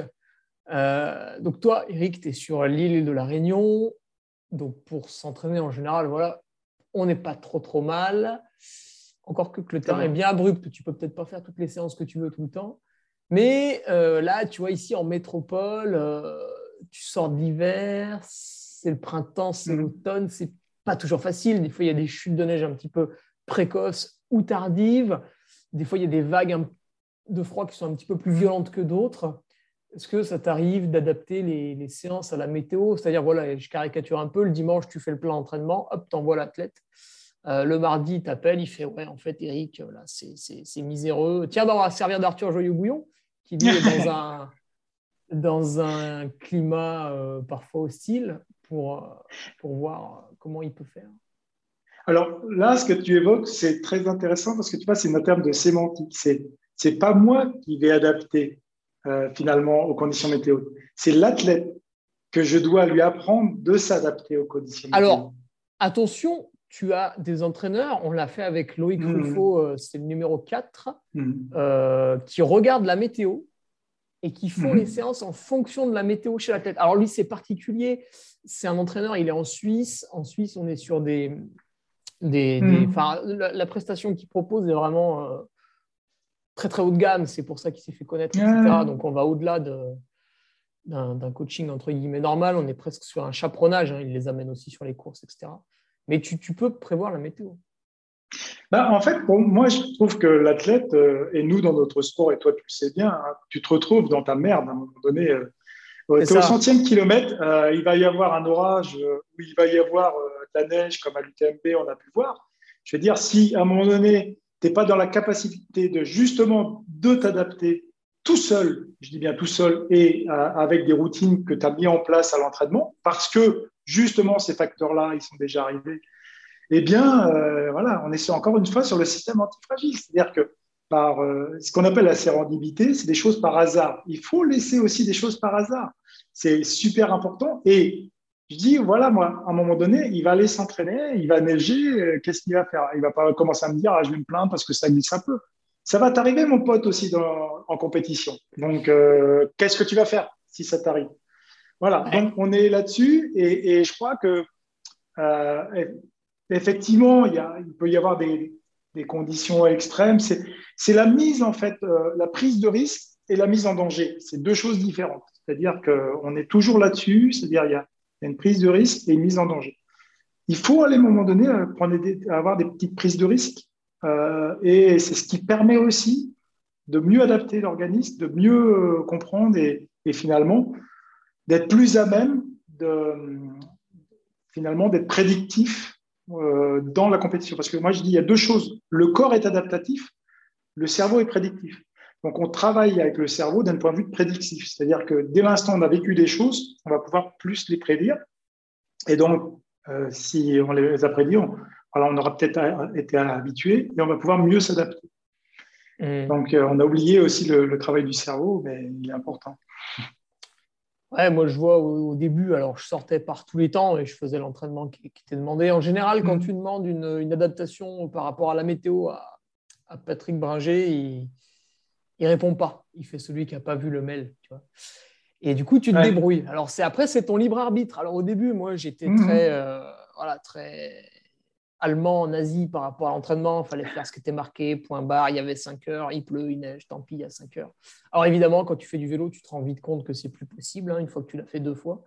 Et du coup, maintenant, voilà, j'essaie de me dire attends, cette séance, euh, qu'est-ce qu'il voulait que je fasse tel jour? Comment je peux remplacer? Je fais un peu de home trainer avant, je vais dehors une heure et demie de temps. Je reviens, je fais un peu de musculation, etc. Je vais nager éventuellement. Bon, moi, je nage pas, mais. et du coup, maintenant, j'adapte quand même un petit peu, tout en gardant, comme tu le disais, une prise de risque, mais qui est un petit peu contrôlée et réfléchie. Euh, donc j'ai mon ami là, Aurélien Dunan-Palaz, je ne sais pas si tu as suivi. Au début de l'hiver, on a eu des chutes de neige assez, assez précoces et il a quand même insisté, il a quand même voulu faire un joli tour de vélo en montant en haut du Semnose. Déjà, ça, c'était risqué. Et en plus, il est descendu par le côté ombragé. Donc, c'était doublement risqué. Et effectivement, il y a eu une plaque de verglas. Il a glissé. Il s'est fait un petit trait de fracture sur le bassin. Bon, c'est pas très grave, six semaines de consolidation et il repart comme en 40. Mais c'est un petit peu dommage. Au lieu de ça, il aurait fait un tour en pleine, il aurait déjà suffisamment souffert du froid et, ce serait bien passé. Je suis d'accord avec toi, mais d'un autre côté, il faut le rendre responsable aussi de ses choix. Ah bah il ne recommencera euh, pas. Oui. Ouais. voilà, et en, fait, euh, ce que je veux dire par là, c'est qu'il faut aussi qu'il y ait un dialogue avec euh, l'athlète. Effectivement, on, peut, on peut évoquer les conditions météo, mais comme je te disais tout à l'heure, si on ne met pas en place une discussion, un process, finalement, au début, moi, c'est des choses que je vais discuter avec les athlètes. S'il y a des conditions météo, etc. Moi, je leur dis, voilà. Euh, et toi, comment tu le ressens? Est-ce que toi, tu as envie d'intervenir, ton degré d'intervention? Je ne vais pas tout le temps moi, être prescriptif. Je ne vais pas dire il faut faire ça, machin, parce que moi, je pensais que c'était bon pour toi. Non, de quel droit? De quel droit je vais dire que c'est bon À un moment donné, il faut aussi le rendre responsable. Et, euh, et en fait, il faut qu'il grandisse aussi. Mais c'est le mettre aussi, à un moment donné, peut-être face à la prise de risque. C'est-à-dire qu'effectivement, toi, ce que tu évoques, c'est que peut-être qu'il y a certains athlètes qui ne se rendent pas compte du risque et éventuellement du danger. Donc, c'est un dialogue aussi à avoir. Et là, je suis tout à fait d'accord. C'est-à-dire que c'est pas la prescription, c'est-à-dire tu fais ça ou pas ça, c'est de lui expliquer le cheminement. Que s'il y a ça, attention, il peut y avoir aussi à un moment donné une prise de risque qui peut aussi éventuellement déboucher sur un danger. Tu vois Donc, c'est là aussi l'accompagnement de l'entraîneur. Quand on dit individualisé, ça dépend du comportement. Il y a des comportements euh, euh, de personnes qui sont addicts, voire dépendants euh, à fond, et tu n'auras pas le même comportement que quelqu'un qui est un peu plus détaché, tu vois, je veux dire, qui, qui, a un peu plus de détachement, qui, qui, qui prend la, la, compétition. Ce n'est pas une question de niveau non plus, hein, parce que des addicts ou des, des, dépendants, ce n'est pas tout le temps des athlètes élites. Hein. Il ne faut pas se tromper. Mais voilà, c'est ce que je trouve intéressant, c'est justement voilà, d'en discuter et d'amener des éléments qui permettent après, bah, dans l'entraînement plus tard, qu'il se débarrasse de toi. C'est le but, c'est qu'il puisse s'entraîner aussi et qu'il ait plein de, de, de, solutions, d'adaptations, de, prédictions, etc., qui travaille tout seul. Parce que c'est le but. Hein. À un moment donné, il faut que nous, on s'éloigne et on ne soit plus là. Hein. Tiens, justement, une, euh, une question où là, on doit être dans une adaptation euh, assez particulière et constante, déjà suivant le milieu de l'athlète, puis aussi euh, la saison, c'est la fameuse euh, préparation physique. Tu vois, donc généralement, le cliché, c'est voilà, on fait une coupure parce qu'on est fatigué après une longue saison, on arrête un peu le sport, puis on s'y remet. Donc le corps, c'est un peu déshabitué de tout. Voilà, les articulations, elles grincent un peu au premier footing. la fringale, aux premières deux heures de vélo, elle te guette, etc. C'est la petite reprise, c'est la phase de préparation physique pour réathlétiser un peu l'athlète. Comment toi, tu vois cette phase? Est-ce que euh, chez toi, c'est vraiment bien marqué? Donc, en reprenant peut-être doucement avec des exercices un peu musculation au début. Est-ce que c'est plutôt vague ou est-ce qu'au final, tu retombes assez vite sur le sport de l'athlète? Comment tu définirais cette euh, préparation physique? Puisque ça, on, peut, on peut tout mettre hein, dedans, je pense que là. Oui, oui. Effectivement, moi, ce que, J'étais arrivé, moi, ici en 2004 à La Réunion et j'avais constaté qu'il n'y avait pas beaucoup de, de prépa physique. C'était un constat. Donc, j'avais voilà, émis euh, l'hypothèse qu'à un moment donné, ça manquait un peu pour être solide dans les sentiers. Et on voyait bien qu'il y avait des personnes qui se baissaient un peu plus. C'était un constat. Euh, ou que parfois, voilà, ça ne tenait pas musculairement. Non.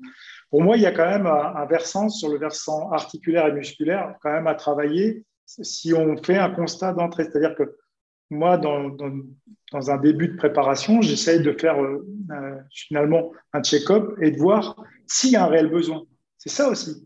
C'est-à-dire que c'est pour ça que j'avais fait faire des petits tests euh, de, renforcement sur, des marches hautes. J'avais fait tout un système de, de, testing pour voir si la personne elle est capable finalement de supporter euh, une certaine douleur et une certaine, euh, voilà, au niveau énergie, euh, certaine puissance musculaire. Et, et en fait, avec certains athlètes, de la, préparation physique, on va dire traditionnelle, une fois par semaine, voire des fois certains deux fois par semaine, il y en a qui n'en faisaient absolument pas. Parce que, regarde, je te donne l'exemple de Xavier, Xavier Thévenard, que j'avais commencé à entraîner, je crois, en 2011. Euh, ça sert à rien de lui faire faire de la, préparation euh, physique et des exercices. Il fait, du ski de fond, il est solide, il est voilà. Il a juste un peu besoin de maintien. Alors que euh, ici, Jean-François Waro, je dis ça au hasard parce qu'il y a beaucoup de Waro, de paillettes. lui, bah, on voit bien que voilà, tu lui fais faire un petit travail dans les marches, un petit test et qu'au bout de, de, cinq, il est cuit, machin. Donc là, il y a, voilà, on va dire, euh, à un moment donné, et puis tu vois bien que dans ses courses, c'est, il, est, bourré de crampes, il a des courbatures en permanence. Voilà, c'est identifié, c'est pas en faire pour en faire. C'est là où le, côté de la recherche empirique est intéressant. C'est-à-dire qu'il faut identifier et ça se permet d'individualiser. Est-ce que tu en as besoin ou pas C'est simple. Et oui, c'est ça. Voilà, c'est donc en fait suivant les mm. athlètes que tu as, il y en a ça va durer euh, deux mois, il y en a ça va durer trois semaines, et puis il y en a en fait ils n'en ont pas du tout besoin toute l'année. C'est vrai que tu disais, moi aussi j'ai la chance, enfin la chance, j'ai choisi mm. d'habiter ici, donc au final c'est pas de la chance. Je, suis à proximité d'un très beau terrain de jeu en ski de fond. Euh, mm. C'est vrai que quand tu fais deux ou trois sorties de ski de fond dans la semaine, euh, c'est solide. Faire du gainage, bon. Alors peut-être j'en fais un peu avant le ski de fond, tu vois. Par contre, on va mhm. reprendre le cas de quelqu'un qui habite vers Tours, j'aime bien. Euh, mhm. lui, euh, lui, il va passer, hein, malheureusement, il va peut-être même passer du temps en, salle de sport pour bénéficier d'appareils un peu lestés. Exactement, c'est tout à fait ça. C'est-à-dire qu'on ne peut pas échapper au moment donné quand même qu'il y a une fatigue musculaire mmh, particulière. Mmh. Ça, euh, c'est un constat, on le voit bien, et que, que, surtout si tu viens faire le grand raid à La Réunion, si tu n'as pas fait de travail déjà de, premièrement musculaire, et articulaire, ça va avoir du mal. Et en même temps, si tu n'as pas fait une longue descente un peu technique, tu vas aussi souffrir. Donc, c'est des constats sur lesquels, après, bah, voilà, faut travailler et amener progressivement bah, ta démarche. Tu vas les faire plein de fois.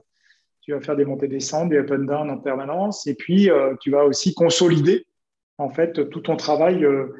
moi, je travaille aussi sur la morpho-anatomie. Je trouve que c'est, voilà, il y a les, alors, il y a pas mal de trucs qui sortent là-dessus, mais ça m'intéresse. En fait, je lis des livres là-dessus. Euh, c'est un peu darwinien, mais en fait, tu vois, comment on a été constitué, on est constitué différemment. Et puis, tu sais, il y a les préférences motrices aussi, on en parle beaucoup, terrien, aérien. Tout ça, ça m'intéresse. Mais je vais pas le prendre comme un dogme, encore une fois. C'est-à-dire que, par contre, je trouve que les modèles sont intéressants. Et ça peut permettre d'avoir des principes, de voir que le gars, il court sur l'avant-pied ou, sur un mid-foot, ou s'il travaille un peu plus sur talon. On voit bien euh, voilà, qu'il peut y avoir un travail euh, effectué sur ces, sur justement sur le si tu veux travailler euh, quelqu'un terrien euh, qui est terrien, tu le fais travailler en fente avant, pas en fente arrière. Euh, si es, il, est, il est aérien, tu le fais travailler en fente arrière. Tu verras qu'il est moins à l'aise. Et en fait, tu vas le, faire travailler justement sur la préférence sur laquelle il est moins bien. Pour compléter un peu, finalement, quand il va descendre, voilà, il va moins se casser la gueule, on va dire. Je résume. les, les, fentes avant ou arrière, ça c'est. c'est ça c'est un exercice vraiment, ça, ça, ça, laisse des traces. Mm. Euh, tu nous l'as dit à demi-mot quasiment tout au long de l'interview. Jusque-là, tu es quelqu'un qui euh, se repose pas du tout sur ses acquis. Tu es en permanence en train de lire, en train de, de t'intéresser aux choses. Donc, si je te demande euh, comment tu fais pour progresser en tant que coach, bon, tu vas me répondre en toute simplicité. Je lis. La, la, formation un peu au quotidien, quoi. Le livre de chevet. Tout le temps. Euh, tous, les, tous les jours, euh, en fait, je vais faire. Non, en fait, je cours tous les jours euh, une heure à une heure et quart et j'écoute un podcast. Et ça peut être de la philo, des neurosciences, le podcast de Modio, des podcasts d'entraînement, biomécanique, enfin voilà. Il y a aussi vraiment des, des, podcasts intéressants, même des podcasts en anglais. après, il faut aussi euh, des fois, c'est pas tout le temps évident, tu as la tête un peu comme ça. Mais, euh, et après, tous les soirs, j'ai hacké mon cerveau pour me dire, bah, de temps en temps, je décompresse, je vais regarder une bonne série avec la bagarre parce qu'il en a besoin, ou quelque chose de décompresse, ou, mais euh, j'ai aussi besoin de lire aussi. Alors, je lis et je m'octroie voilà, une période de lecture, de, on va dire entre une demi-heure et une heure et demie par jour. Ah oui, J'essaie de lire. Ouais. Et en fait, tu t'aperçois que tu te formes vraiment et apporte beaucoup de choses. Quoi. Et euh, ouais, ouais. J'essaye, en tout cas, et quand c'est possible, je le fais. Euh, voilà, j'essaye de hacker pour ça. Et hormis, hormis tes livres, est-ce que tu en aurais d'autres à conseiller à un auditeur qui voudrait voilà, euh, comprendre un peu mieux l'entraînement ou, ou s'ouvrir l'esprit aussi, si c'est un livre qui t'a marqué pour d'autres choses? Ouais, alors moi je dirais que dès je conseille un peu en fait les gens qui veulent lire, c'est démarrer et d'aller aller un peu éplucher un secteur sur lequel ils ont envie, par exemple. Et on le sent qu'il y a des périodes par exemple, j'ai plutôt envie de travailler sur le VO2 max. Donc, euh, c'est pour ça que je ne veux pas dire un livre particulier, parce que si tu vas travailler sur le VO2 max, bah, peut-être que tu vas aller lire les livres de Bia, tu vas aller, tu vois ce que je veux dire, parce qu'elle, elle a vraiment travaillé Véronique dessus. Bia, ouais, là, c'est. Voilà, tu vois. Et si, par contre, tu vas travailler sur les préférences motrices, tu vas aller voir Cyril Gimbre, voilà, tu vois. Donc, finalement, tous les livres sont intéressants parce que c'est des personnes qui ont travaillé sur un secteur qui est, qui est, qui est vraiment appuyé, euh, qui, il y a vraiment une recherche scientifique. Euh, et c'est ça. Alors, moi, ce que j'aime bien aussi, c'est les livres un petit peu plus, euh, on va dire, euh, qui sont maintenant sur le versant mental. Il y a un livre que j'ai bien aimé, c'est Jean-Michel Gourlian sur notre troisième cerveau, qui lui travaille sur le mimétisme, l'altérité. Je trouve que voilà, c'est. Et puis, il y, a plein de livres, vraiment. Moi, je relis des choses sur les neurosciences beaucoup. J'aime beaucoup Antonio Damasio, qui, son dernier livre, là, Sentir et savoir, tu vois, qui est sorti en 2021, qui en fait réconcilie vraiment les, découvertes scientifiques en fait et une sorte de philosophie.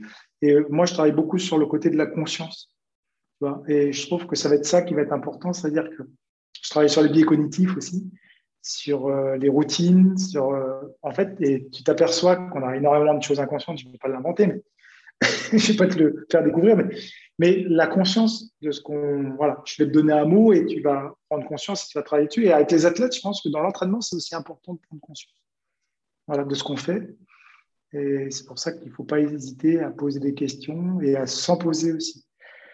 Donc, je suis pas mal sur les neurosciences aussi. Alors, je ne vais pas citer tous les, tous les livres euh, en ce moment, mais il y a des livres, c'est vrai, comme Antonio Damasio sur, sur euh, tous les ouvrages d'Antonio Damasio, sur les, tout ce qui est sur les neurosciences.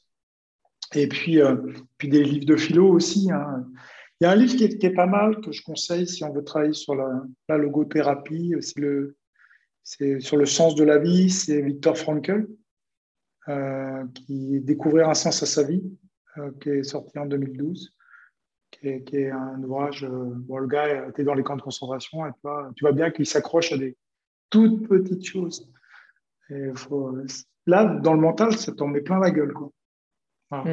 Et je, lis aussi pas mal de choses sur le, climat aussi parce que je pense que et la chaleur parce que j'ai aussi euh, on va faire une on va on, est on est sur une justement quelque chose qui va être incubé à la Technopole là, euh, sur une start-up voilà qui va s'appeler Éruption on travaille sur la chaleur et je pense que c'est une thématique qu'il va falloir parler quand même à l'avenir parce que on la fuit sans être éco-anxieux, mais on la fuit, mais à un moment donné, on pourra peut-être plus courir parce qu'il fera trop chaud. Oui, oui, ben ça, euh, déjà aujourd'hui, il y a quelques trails l'été, c'est quand même très, mm. très, très euh, dangereux. Moi, j'ai déjà été sur des événements en tant que speaker où malheureusement la course est arrêtée par l'organisation parce qu'il y a trop de gens qui sont euh, perfusés, tu sais, avec la, petite solution un, peu, un, peu, saline, un peu, là. une perfusion, c'est ça. Donc ouais, mm. voilà, hein, mm. sur des même des trails de montagne, hein, des fois dans les vallées, tu atteins les 40 degrés et là, mm. plein, plein soleil en montagne, ça, ça tombe comme des mouches. Donc c'est sûr que c'est une composante, on peut, on peut s'y préparer, mais enfin bon, jusqu'à une certaine valeur. Quoi. Ouais, c'est pour ça qu'on a fait une étude au Grand Raid et on va le refaire pour le 30e anniversaire. On avait, là, on a, on a, on a fait un appel, il y avait 80 places, on a 440 candidats. On a été obligé de faire un tirage au sort pour ah faire de la recherche, c'est quand même euh, assez sympa. Ça veut dire que les gens sont vraiment intéressés par ça. Et pourtant, c'est contraignant. Hein. Il y avait des, j'ai lu la vallée, tu sais, les bodycaps, il y avait pas mal de petits tests.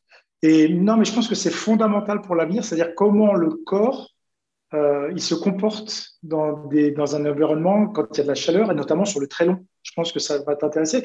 Mais ce qui veut dire aussi qu'on s'intéresse au froid, hein. c'est-à-dire les, les, changements climatiques et les changements de température aussi. Hmm. Euh, comme, tu vois, comment le corps va se comporter. Et ça, je pense que ça va être fondamental dans les connaissances, dans notre pratique. Euh, il y en a d'autres, hein. il y a le sommeil, il y a pas mal de choses, mais notamment la chaleur, je pense que c'est des thématiques euh, qui vont nous tomber sur la gueule, on va dire. Et il va falloir s'intéresser. on va peut-être rattacher là ceux qui font du, cyclisme en ultra distance aux, aux ultra trailers entre guillemets. Tu passes des journées très très chaudes l'été. La nuit, alors c'est pas une nuit aussi fraîche que l'hiver évidemment, mais l'amplitude des températures fait que ton corps ne comprend plus rien. Système gastrique ne euh, marche plus. Euh, tu as froid alors qu'il fait 5 degrés, alors que tout l'hiver, tu t'es entraîné par moins 5. Euh, Je, pense, Je suis d'accord avec toi parce que on parle, on parle, tu sais, pas manger de gluten, faire attention à ça. Non, c'est mal. Ouais, non, mais voilà, moi, je, fais gaffe aussi. Hein. Mais ce que je veux dire par là, c'est qu'il n'y a pas que ça. Peut-être que les températures aussi influent sur le microbiote. Et ça, ah oui, c'est ah pas encore de trop, tu vois. Non, mais Enfin, c'est pas encore, tu vois, très prouvé scientifiquement. Et, ah oui, oui, voilà. c'est vrai. Mais, euh, Donc, c'est ces recherches-là qui vont être intéressantes. Hmm. Ce serait peut-être sympa de faire passer un questionnaire à la Saint-Élion, tous ceux qui ont eu des mots de vente, tu vois, comment ils étaient habillés, hmm. etc. Enfin, bon. Il y a des choses à faire. Tu, tu vas être encore occupé. Tant mieux. Euh, à l'inverse des livres, tu vois, qui, qui nous pompent pour les jeunes. Non, je rigole. Est-ce que tu as des films ou documentaires qui t'ont peut-être un peu marqué, que tu recommanderais? Alors, ça peut être pour se cultiver, ça peut être aussi pour, tu vois, l'hiver, pour se donner un peu le goût de l'effort. Tu regardes un joli documentaire, je sais pas, il y a celui sur François Den là, qui est sorti, c'est sympa, tu vois, ça donne envie.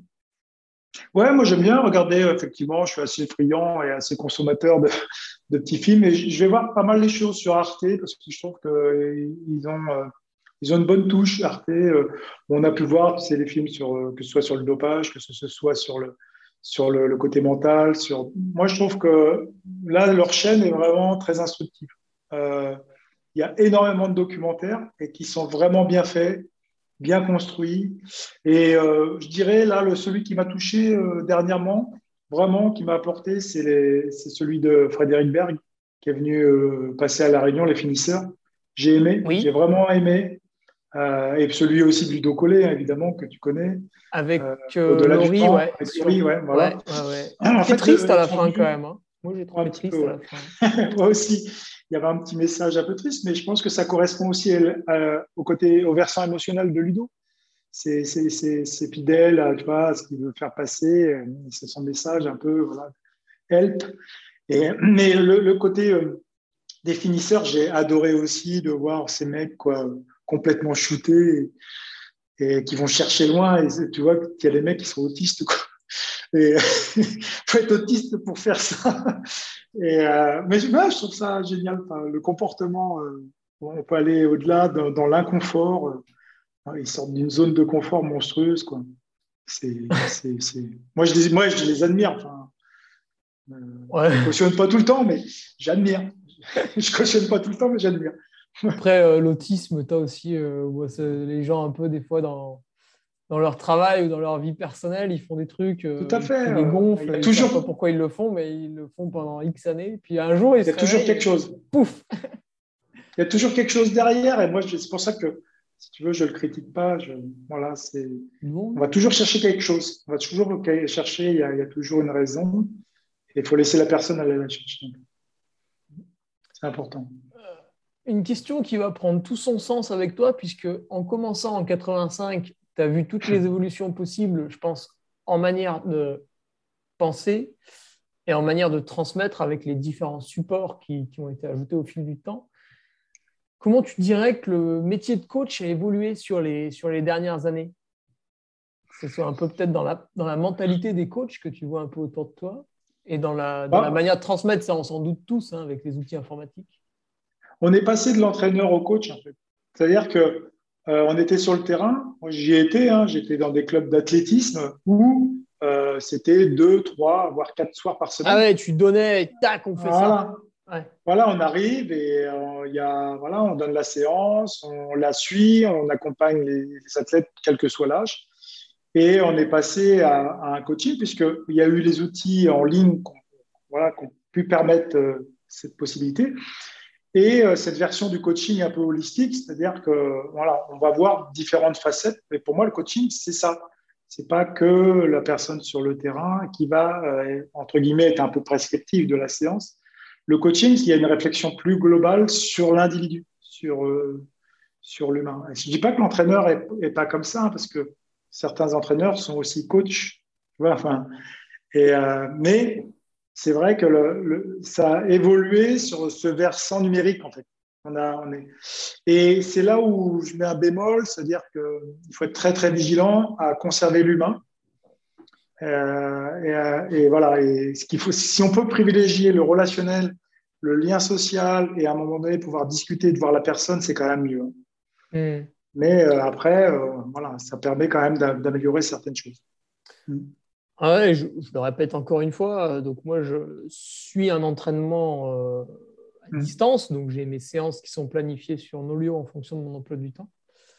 Mais c'est vrai que les, les, fois où je peux me rendre, soit tu vois une petite semaine en Auvergne, donc je vois un peu Patrick, ou sur des week-ends où on rassemble 10, 15, 20, 30 athlètes, ou sur des courses où on y va à 5 ou 10 ça met un petit boost euh, dans l'année. Puis au final, en se voyant deux ou trois fois, c'est aussi assez suffisant. C'est pas mal. Ça mélange un peu les deux. C'est assez bien. Patrick, ce qu'il fait, c'est très bien, je trouve. Et il remet euh, de l'humain. Oui. Et moi, je le félicite. Enfin, voilà, parce que vraiment, euh, moi, c'est ce qu'il faut. On revient un peu aussi à ces valeurs-là, c'est-à-dire ces valeurs de proximité. On a vécu une période difficile quand même où on a été sur l'éloignement. Et euh, finalement, d'aller reprendre contact avec la personne, tu vois, c'est le ressenti, c'est les ondes. Et le groupe, euh, c'est fondamental. Quoi. Et lui, il, voilà, il, revient vers ça. moi, je, je, trouve ça très bien. En tout cas, euh, ouais, c'est top. Tu as aussi Adrien Séguret, tu vois, qui, qui est pas mal là-dedans et qui fait des choses un peu différentes. C'est-à-dire qu'Adrien, il va même aller accompagner l'athlète sur sa compétition en allant, tu vois, le ravitailler, des choses comme ça. Ouais, c'est génial. Et je crois qu'il est maintenant, euh, il a remplacé Philippe Propage qui a eu un problème aussi, je crois, cardiaque. Euh. Adrien Séguré, je crois. Ouais, il, est, il, va, s'occuper des équipes de France. Ouais. Mm, c'est bien. C'est ouais, ouais, bien, mais c'est un peu comme Philippe. Hein, en fait. Euh. C'est des, des, des, regards humains, c'est des gens qui sont présents. et quand on dit présent, voilà, ils font beaucoup de concessions pour être présents. Et moi, je, enfin, je, je trouve, voilà, il faut, il faut féliciter, encourager, parce que des fois, on le dit pas assez. Parce que c'est des personnes qui aussi mettent une part de leur vie de famille, de leur vie professionnelle des fois. Ouais, et puis il arrive avec son accent de Rodez, tu sais, excellent. Ces encouragements euh, fabuleux. Hmm. Euh, allez, c'est une petite question marrante à la fin, euh, Eric. Ouais. La perf dont tu es le plus fier d'un de tes athlètes. Alors, ça peut être une, une très grosse perf d'un athlète élite, etc. Mais ça peut être aussi une, une perf d'un on peut reprendre le cas de ton, notaire qui a sans doute réussi des objectifs personnels. Vraiment une où tu étais fier de toi, de lui ah, C'est le degré d'émotionnel. Euh, il, est, je veux dire, quand un athlète réussit ou quand il, quand il abandonne ou quand il a des problèmes, on est toujours dans l'émotionnel euh, assez élevé. Mais je crois qu'il y a un moment donné, il faut être honnête, et je crois que c'est un moment donné que dans la carrière, j'ai suivi Thomas, Thomas, Thomas Lamblanchy. Oui. Pendant huit ans, quand même, j'ai eu Tom Tom pendant huit ans. Ça a été une belle aventure entre plusieurs nous. victoires au Templier. Euh, voilà, je crois que quand la, la, perte dont, ouais, la perte dont je, enfin, je, je suis fier de lui, en fait, c'est quand il a pu regagner une quatrième fois alors que tout le monde disait qu'il était cuit. Quoi. Hmm. Euh, on, a, on a bossé euh, voilà, dans, un peu dans l'ombre. Et, euh, euh, voilà, il s'est dit que c'était tout à fait possible. Et, moi, vraiment, vraiment, j'ai vraiment un très, très bon ressenti.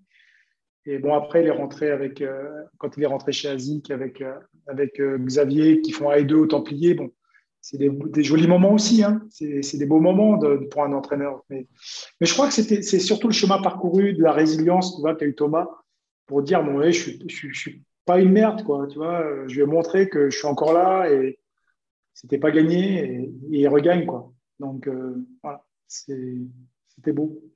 C'était beau. Ah justement, ils font, ils font un et deux avec, euh, avec Xavier cette année-là, je crois. Ah ouais, l'histoire qui est derrière la, la performance.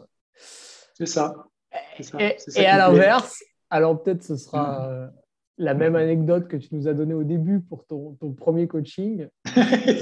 la plus grosse erreur que tu as fait en tant que coach, tu vois, la boulette. Les boulettes, alors moi je dirais c'est. c'est non, une belle, une qui nous fait marrer. je crois que c'est de faire trop couper un athlète. Ah euh, de faire trop couper un athlète, ouais. Ah euh, la boulette que j'ai fait, c'est avec Xavier, je pense aussi. Tu vois, à un moment donné, il est venu faire des courses ici. il est venu faire la course. Je l'avais invité au trail de Rodrigue et machin. Ah oui. Et finalement, ouais, Et je l'ai vu dans un état pas possible. Et, en fait, la première montée, il crampait, il crampait tout le temps. Et, je pense que, alors, je suis pas forcément mais on a identifié le, fait de finalement, il fallait pas trop qu'il coupe. Et après, j'ai compris que y avait un reset excentrique à faire et qu'il fallait qu'il fasse la montée descente même dans la semaine. Son organisme est tellement habitué. Euh, plus on fait, plus on en fait, plus on peut en faire. En fait, c'est un principe que je dis.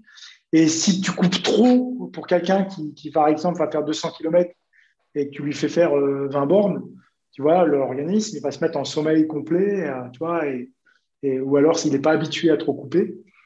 en fait, moi je pense que c'est une boulette, mais qui a été euh, intéressante parce que ça a permis aussi de faire d'autres, de, même, tu vois, presque faire une séance de côte la veille d'un UTMB, quoi. C'est, se dire ça, quoi.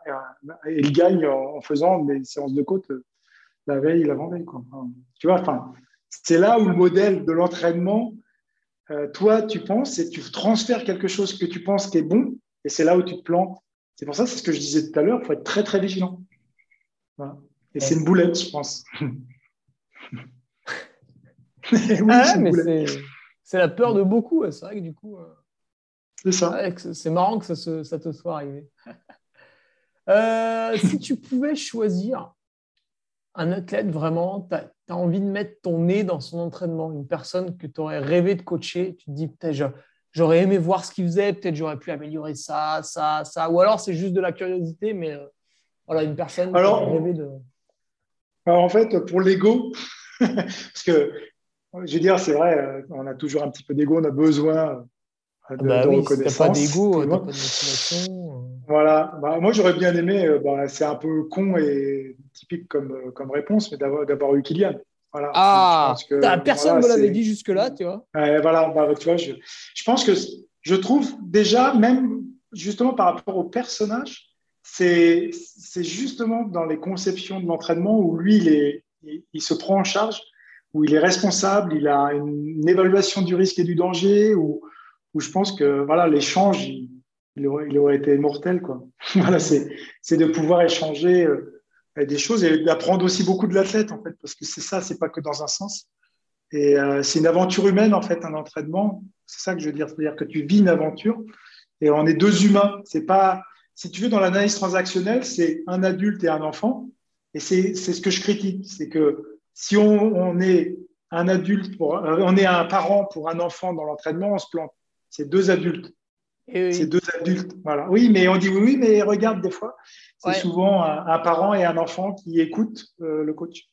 Mais tu vois, c'est aussi l'évolution de la relation que j'ai avec Patrick euh, Bringer. Alors, je me réserve mm. souvent de porter un jugement puisque j'ai quand même aucune connaissance en, physiologie. Mais euh, maintenant, au fil du temps, là, on va être sur la sixième ou septième année, je ne sais plus. Au fil du temps, à des moments, je vois passer des séances et je lui dis non, ça, on ne le fera mhm. pas. Ça, ça me... Ouais, et je pense qu'il y a une discussion qui peut s'ouvrir aussi. Alors, des fois, il râle un peu, puis des fois, il dit Ah oui, c'est mhm. vrai, tu as raison. Et puis, des fois, il dit Ah bah non, non, non, non, là, ça fait plusieurs fois que tu passes à côté. Euh, je te connais, là, mon petit Ferrari, la VMA, tu vas la faire maintenant. Mais je pense que c'est aussi, voilà, c'est des questionnements. Des discussions et des questionnements, en fait. Je pense que, parce que des fois, c'est ce que je te disais tout à l'heure sur la conscience. Euh, des fois, on va aller chercher, euh, il faut aller chercher des choses dans l'inconscient. Parce que des fois, peut-être que tu veux pas parce qu'il y a une raison. Mais après, lui, il va te mettre en conscience ou toi, tu vas le mettre en conscience de quelque chose. Et finalement, c'est là où on va pouvoir avoir de la nuance, discuter, avoir du discernement et de trouver, c'est ça l'entraînement, de trouver le, compromis qu'on va travailler ensemble. Et on va être d'accord sur le contrat. Et justement, on tend vers la performance. les erreurs, on les assumera tous les deux. Hmm. Et les erreurs, comme les grandes réussites, on les assumera tous les deux. Tu vois, ça tombe pas la responsabilité sur l'un ou sur l'autre là, par exemple, à, 10 jours des Templiers, en fait, j'avais une petite fatigue mm. générale à cause du travail. Bon. Et on a voulu euh, faire deux derniers jours de volume, tu vois, qui, étaient totalement déraisonnables, qui seraient peut-être passés sur un athlète vraiment qui aurait fait une petite saison et qui serait très frais, etc. Bon, il m'a envoyé ces deux grosses journées, je les ai vues, je me suis dit, bon, c'est excessif. Au final, j'en ai quand même fait les deux tiers et en fait, il aurait fallu être encore plus raisonnable. Il aurait fallu dire non, ça va. Et du coup, oui, la faute était assumée parce que lui me les envoie. mais moi, je l'ai fait. Oui, mais il te connaît, il sait que tu es un staccanoviste. ouais, ouais, ouais, mais alors du coup, bah, ça sert de leçon et tu ne me reverras pas faire le, même schéma. Déjà, ah, justement, c'est pas mal. Il, te provoque, en fait, je trouve, de te provoquer dans ton secteur sur lequel où toi, justement, tu as ce, ce versant-là, peut-être. Est-ce que toi, tu n'es pas quelqu'un d'assez staccanoviste dans ce que j'ai pu comprendre et voir dans tes entraînements? Tu, tu vas loin quand même. Donc, il te provoque aussi là-dedans. Et je trouve que c'est bien. Ça te permet aussi de voir quelles sont tes limites et que, mmh. quelque part. C'est intéressant d'avoir le recul et de se dire, ouais, non, en fait, j'aurais Hmm. Je, pensais avoir envie, mais finalement, je n'avais pas envie. l'envie, ouais, c'est le côté plaisir, c'est ça, c'est l'envie aussi d'y aller. Hein. Sinon, on est dans le burn-out. Alors, on est sur les dernières petites questions. Celles-là, elles sont un petit peu plus, plus drôles, tu vois. Puis les, réponses sont diverses, hein, donc on va voir avec toi. Euh, qu'est-ce que tu penses de coacher son conjoint, Eric? Pour moi, c'est impossible parce que ah. déjà, elle ne fait, fait, pas du sport comme moi j'en ai fait, mais moi, elle a été ma confidente et elle a suivi partout, elle a voyagé partout et c'était complémentaire.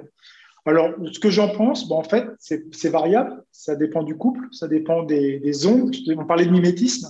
S'il y a une rivalité mimétique qui est saine euh, et qu'à un moment donné, ça ne soit pas un obstacle pour l'autre, je pense que ça peut marcher, ça peut matcher. Donc, moi, je ne vais pas être généraliste je vais dire à un moment donné, ça, va dépendre. Jean-Michel Augrelian, sur le troisième cerveau, le dit bien. On est dans un modèle. Est-ce que dans le modèle du couple, on est bien? Après, il y a une rivalité mimétique parce que les deux cours, par exemple, où il y a quelque chose qui se passe, est-ce qu'à un moment donné, l'autre est un obstacle tu vois? Et c'est là où c'est pas bon parce qu'en fait, ça va. Ouais, mais il faut s'occuper des enfants. Ouais, mais toi, tu ne fais pas ça et moi, je fais ça. tu vois? Mm. Et c'est là où ça va être intéressant.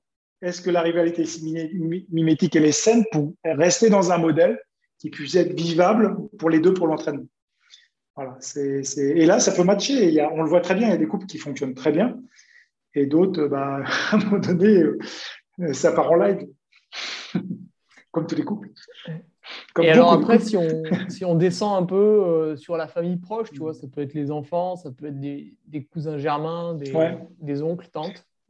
Ouais, alors les enfants, c'est la même chose. C'est-à-dire que aussi, le problème, c'est que c'est ce qu'on parlait tout à l'heure, c'est le modèle du transfert. Si je transfère à mes enfants ce que j'aurais voulu être, c'est ça la question, tu vois, dans, dans ce qu'on va évoquer. C'est-à-dire, est-ce que c'est bien pour eux ou est-ce que c'est bien pour moi? Moi, je pose toujours la question. Est-ce que je le fais pour moi ou je le fais pour eux? Est-ce que, est-ce que je leur pose la question à mes enfants? Est-ce qu'ils veulent être entraînés par papa et pourquoi? Tu vois? Et celle-là, c'est intéressant. Et là, pourquoi pas? Et c'est pareil, on le voit. Après, c'est, on voit chez la famille Ingebrigtsen, euh, c'est le père qui entraîne tout le monde et c'est plutôt du succès. Après, je ne sais pas si ça fera des enfants équilibrés plus tard, je ne sais pas, mais en tout cas, ça marche. Euh, ils ont l'air souriants pour l'instant. Bah écoute, écoute, voilà. Donc, c'est pareil, je crois que de, de, de, si on parlait tout à l'heure de, modélisation et finalement de mettre un dôme, il faut faire attention tout est, euh, tout est possible. Et quelque part aussi, tout est des fois pas possible. Donc, euh, c'est d'être de, dans le contexte. Moi, j'ai une analyse, une approche très systémique. C'est-à-dire qu'à un moment donné, je me retrouve avec telle ou telle personne ou tel machin. Est-ce que ça va matcher ou pas? C'est ça qui est intéressant. Et il y a des gens avec qui ça ne va pas marcher, puis d'autres avec qui ça va marcher. Euh, et au niveau donc là aussi, avec ta grande expérience, ça va être pas mal. Au niveau des féminines, est-ce que tu mm. est-ce que en as coaché Je pense que oui. Oui, euh, Quelle différence tu as pu constater? Alors, ça peut être deux types de différences. Mm. Peut-être dans toi, ta manière d'aborder la, la, programmation de l'entraînement et dans elle, la manière de te faire un retour par rapport à un public masculin. Il bah, faut savoir que la, femme, au, niveau, au niveau cycle, c'est assez particulier. Il y a des périodes de plus grosse fatigue et il y a des améliorés, etc. Donc, euh, automatiquement, on est différent d'un point de vue hormonal.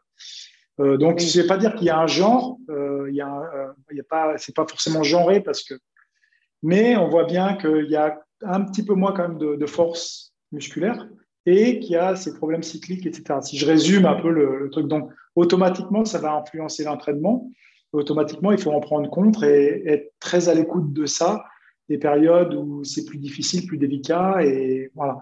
Mais euh, effectivement, j'ai entendu dire aussi qu'il y avait, euh, plus, plus minutieuse, plus précise, plus et moins euh, sur le côté hormonal de la testo où allez j'y vais, il y a un petit peu moins d'ego, on va dire. Ouais, les, les départs de course.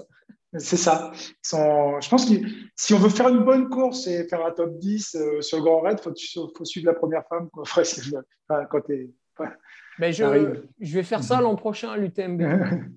C'est ça, ouais, tu as fait 7. Hein, Comme ça, je m'emmerde plus. Euh, et on voit bien que, regardez, en fait, moi je dis, c'est là où c'est intéressant, c'est au lieu de dire, voilà, les femmes sont comme ça, les hommes sont comme ça, essayer d'aller chercher, comme je le disais tout à l'heure, aller à la source, aller voir, regarder l'UTMB depuis des années, regarder les temps de passage, regarder combien elle est à la position, et regarder, voilà, là on va voir que finalement, la femme, elle gère différemment. Elle remonte énormément, hein, on voit, et c'est un constat, ça. Hmm. Ça, c'est quelque chose de, très euh, objectif. Bah, c'est vrai qu'autant, euh, alors chez les hommes, hmm. tu as un petit peu de tout. Hein. Tu as ceux qui gèrent bien, tu as ceux qui gèrent mal. C'est ça. Mais chez les féminines, c'est très, très rare. J'arrive pas à me souvenir de tête d'une course où une dame est partie sur des temps absolument canons et a explosé bêtement après, un peu comme pourrait faire bah, Jim ou euh, voilà, parce qu'on a tous ça. Jim, vu que c'est celui qui est devant, c'est celui qu'on se rappelle le mieux. Mais euh, bon, il y a moi aussi, il y en a d'autres. Ah, il y a un facteur hein, que, que peut-être qu'on n'a pas évoqué là et qu'il faut penser, c'est que c'est l'égalité des chances au départ et qu'on l'évoquait. D'ailleurs, les femmes, euh, justement, on voit bien au Grand Raid elles arrivent, il y a très peu de spectateurs, ça, tu vois. Et c'est les hommes qui sont favorisés, puisque en fait, c'est eux qui vont être les premiers de la course. Mm. Et, c'est, justement, c'est quelque chose d'extraordinaire de pouvoir courir tous ensemble, mais d'un autre côté, bah, finalement, les femmes sont un peu lésées parce qu'elles n'ont pas cette possibilité d'être devant, comme on peut le voir au marathon. Et peut-être que justement, si les femmes, euh, alors je c'est pas pour ça que je dis qu'il faut qu'elles le fassent, mais si elles avaient un peloton particulier, etc., on pourrait peut-être voir aussi ce genre de phénomène, c'est-à-dire d'explosion, etc. Parce que si elles étaient toutes ensemble et qu'ensemble, euh, il y aurait peut-être aussi ça. Donc c'est pour ça qu'il faut être attention et attentif et vigilant par rapport à ces éléments factuels je suis bien d'accord avec toi. Et d'ailleurs, j'organise mmh. euh, sur mon trail niveau les mmh. le 14 km, je l'ai rendu uniquement féminin. Mmh. Alors, on verra cette année si ça plaît encore. Écoute, ça avait séduit 110 personnes en, 2019, donc pourquoi pas. Et du coup, ben, physiquement, la première personne qui passe l'arche d'arrivée, au moment où on a le maximum de public pour regarder qui physiquement termine la course le premier, eh bien, c'est l'athlète féminine qui passe sous l'arche d'arrivée et elle, elle savait parfaitement à quelle place elle était dans la course, puisqu'autour d'elle, il n'y avait que des athlètes féminines qui participaient au même classement. Ça change des fois. Souvent, je suis speaker sur la ligne d'arrivée, voilà, je recueille euh, les impressions de la troisième dame. Elle arrive deux minutes après la deuxième, elle ne le savait pas, tu vois. C'est ça. Mais c'est un paradoxe, hein, c'est vraiment quelque chose. Moi, j'ai fait mon mémoire d'histoire, master d'histoire, c'est le combat, le long combat des femmes pour le marathon. Euh, et de la course à pied à la Réunion aussi. Et, euh, en fait, voilà, c'est un paradoxe parce que quelque part, c'est génial que tout le monde puisse être au départ ensemble sur le Grand Raid ou l'UTMB, sauf que, bon, à part euh, sur l'UTMB où la première est vraiment valorisée, mais on voit bien sur le Grand Raid à 2 heures du matin, tu n'as plus personne, quoi. Tu vois, enfin, et aux 2 heures ou 3 heures du matin, y a, voilà, et il n'y a pas de valorisation. Et ça, voilà, il y a quand même de la frustration et, et c'est normal qu'il y ait de la frustration, il faut les comprendre. Donc, est-ce qu'il y a des solutions, pas des solutions? Bah, Il y a des courses féminines, bah, tant mieux aussi. Parce qu'à un moment donné, si on fait le constat qu'il y a moins de force, y a, voilà, bah, c'est bien aussi qu'on privilégie de temps en temps euh, et, qu'on puisse les faire courir ensemble. Pourquoi pas? Mm. Je dis pourquoi pas. Et oui, puis euh, c'est sûr qu'au Grand quand tu arrives à 2 h du matin, les, les, gens ont être extrêmement motivés, on est tous rattrapés par euh, le travail, par l'envie de dormir. Par... C'est ça. Même, si tu ferais arriver le premier homme à 2 h du matin, tu aurais moins de public. Hein, oui, tout à fait. Euh, si tu avais un conseil, Eric, à donner à, à toi-même, il y a quelques années, ça peut être 5, 10, 15, 20 ans en arrière, tu vois, un truc que tu aurais modifié et euh, ça aurait été intéressant. en fait, moi, le, seul truc, euh, vraiment, c'est. Moi, je, je, trouve que de toute façon, toutes les erreurs que j'ai pu faire, elles ont été elles ont été constructives et, et oh, bien. Euh, non, mais j'aurais quand même un conseil. Je dis, euh, euh, et peut-être que justement, c'est, tu sais, quand je parlais de besoin d'être aimé, de besoin de reconnaissance, etc. Et, finalement, on est vulnérable et fragile. Et à un moment donné, on Ah, tu voulais plusieurs femmes Peut-être. C'était ça le conseil. mais Non, peut-être dire. Oui, il ne va pas écouter. C'est trop long. euh, non, je dirais peut-être euh, essaye d'être toi-même. Quoi. Et, euh, sois toi-même et essaye de ne pas forcément vouloir être ce que les autres veulent que tu sois. C'est un peu complexe, mais c'est vraiment ça. C'est dur, hein, parce qu'on obéit souvent aux lois du groupe quand même. Hein. Ouais, c'est ça, c'est ça. Et, et, et, et, revendiquer un petit peu tes émotions, je les ai toujours conservées pour moi, ce qui m'a aussi permis d'avoir un problème cardiaque. Quoi. Donc, je les ai conservés au fond de moi-même. Ah, je les ai jamais vraiment. Ouais, c'est terrible, ça. C'est terrible. Donc, c'est pour ça que je dis. J'ai dit aux gens, c'était un peu la même chose. Hein. C'est les émotions, les émotions, puis à un moment donné, ça a débordé. Le corps, c'est comme un poulpe. Hein. Euh, c'est un japonais qui avait travaillé là-dessus. C'est-à-dire qu'avec l'émotion, le côté émotionnel, il va se, se rétracter beaucoup. Et finalement, c'est un muscle, hein, le cœur. Donc, euh, et voilà, il y, a, il y, a, un moment donné, bah, tu, tu, tu, as automatiquement des problèmes derrière. Eh bien, allez, avant de se quitter ouais. euh, sur ces bonnes paroles déprimantes. non, c'était bonne. Elles sont très bonnes. Il y a plusieurs femmes.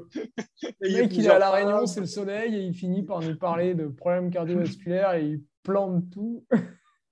non, euh... justement, je, regarde, est-ce que j'ai l'air malheureux? Non, non, non. Je suis hyper heureux. Ma, ma vie, elle est, elle est, complètement transformée. Je suis vraiment heureux de faire ce que je fais. Ça m'a fait un. un, un l'air très heureux. Vraiment un mal J'ai ah, hâte de bien. te retrouver euh, aux commentaires Avec grand du, plaisir. du live UTMB euh, encore l'an prochain. Avec grand plaisir. Euh, un collègue coach que tu aimerais retrouver sur le podcast, alors soit parce que tu le connais bien et tu as envie d'avoir un peu son fond de pensée, soit parce que tu le connais pas du tout et tu veux voir un peu comment il fonctionne bah, il, y en a, il y en a pas mal, je veux dire, dans le métier. Tu as euh, effectivement parlé de Philippe Propage, on a Christophe Malardet, ah, oui, on, on, a, noté, ça. on, a, Pascal Balducci. Euh, voilà, c'est, on va dire, euh, sur, sur ce territoire de, de travail, après, on est sur le triathlon, je connais un petit peu moins le milieu, mais j'ai découvert celui de, de Caroline Spi, c'est ça mmh, Spi, ouais. Voilà. ouais, c'est ça. Spi, la prononciation. Ouais, j'ai découvert, j'avais, j'avais regardé un petit peu sur, sur ce qu'il faisait sur son site. Je trouvais ça intéressant. Il amène des choses un peu sur le versant scientifique.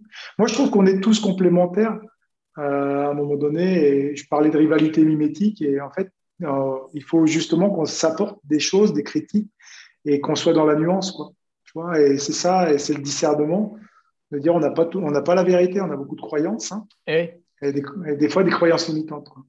Et c'est ça qui est intéressant euh, sur ce podcast, mmh. c'est que justement, tu vois, on passe d'un Carol Spi qui, qui va t'entraîner vraiment mmh. de manière assez rigoureuse avec pas mal de chiffres. Il y a un côté ça marche. quand même derrière. Mmh. Ça marche. Ça marche. Et euh, le coup d'après, on te propose Patrick Bringer, qui est quand même beaucoup plus sur l'empirisme, même si lui aussi, bah, de temps en temps, oui, va revenir à certains chiffres. Mais je te parlais de la confiance et de la confiance des athlètes. C'est fondamental. Et ils construisent une, une, sorte de méthodologie avec des principes derrière qui, qui fonctionnent et qui les athlètes s'y retrouvent. C'est ça qui est important. C'est ah, ça. C'est que les athlètes. Voilà. J'aimerais avoir Philippe Lucat lui poser des questions. Ah oui, oui, oui. Hey, oui, oui. Philippe, pourquoi tu insultes tes, tes, tes, athlètes? Ah, bah là, c'est le sergent, sergent entraîneur. Quoi. Ça, des fois, je me re-regarde des. Ce sera le mot de la ah, fin. Ça marche avec regarde ça, des vidéos euh, de lui. Euh, mm. Tu sais qu'il fait, mais qu'est-ce que tu fais là? Tu vas faire quoi au JO Tu vas conduire le bus? Oh, Ça me tue de rire. Non, non, mais c'est oh, vrai que de toute façon, on parlait, on parlait tout à l'heure de, de, père et d'enfant. Euh, putain, t'es comme un gamin, toi. Ah, tu te fais engueuler comme. C'est pas le père, c'est le... engueuler comme un. Ouais. Tu sais, c'est le, grand-père qui a été dans les tranchées. Tu sais, il dit un mot, euh, il y a, ça, il y a c'est ça. non, non, bon, bah, Eric, je te, je te remercie pour ton temps. Avec euh, plaisir. On a empiété sur ton heure 30 de lecture journalière. Ah merde, ouais. non, non, mais c'était intéressant. Ah ouais, 1h38 quand même, ouais, on est pas mal. Hey, ah bah attends, ouais, là, on avait un, un spécialiste de, de, de longue distance. J'espère que les gens ne vont pas trop se faire chier à écouter, mais faites une séance non, longue. Ils mettront pause. faites une séance longue. Non, non. Non, non si vous allez voir, c'est très intéressant. Et puis, bah, bravo en tout cas pour ce que vous faites avec, avec Nolio. C'est bien. Euh, d'interviewer euh, des entraîneurs. Moi, je vais, je, vais, je vais, suivre avec grand intérêt quand je vais aller courir justement le matin. Je vais écouter les autres que tu vas faire. Et bravo, c'est bien. C'est une belle initiative.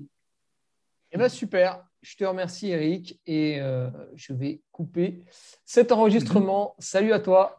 Salut, à bientôt. Tu viens d'écouter un nouvel épisode du Nolio Podcast. Je sais, c'était génial. N'hésite pas à réagir sur l'une ou l'autre de nos plateformes, que ce soit notre page Facebook, Instagram, notre groupe Strava ou sur LinkedIn. Les liens sont dans la description. Allez, à bientôt pour un nouvel épisode. Salut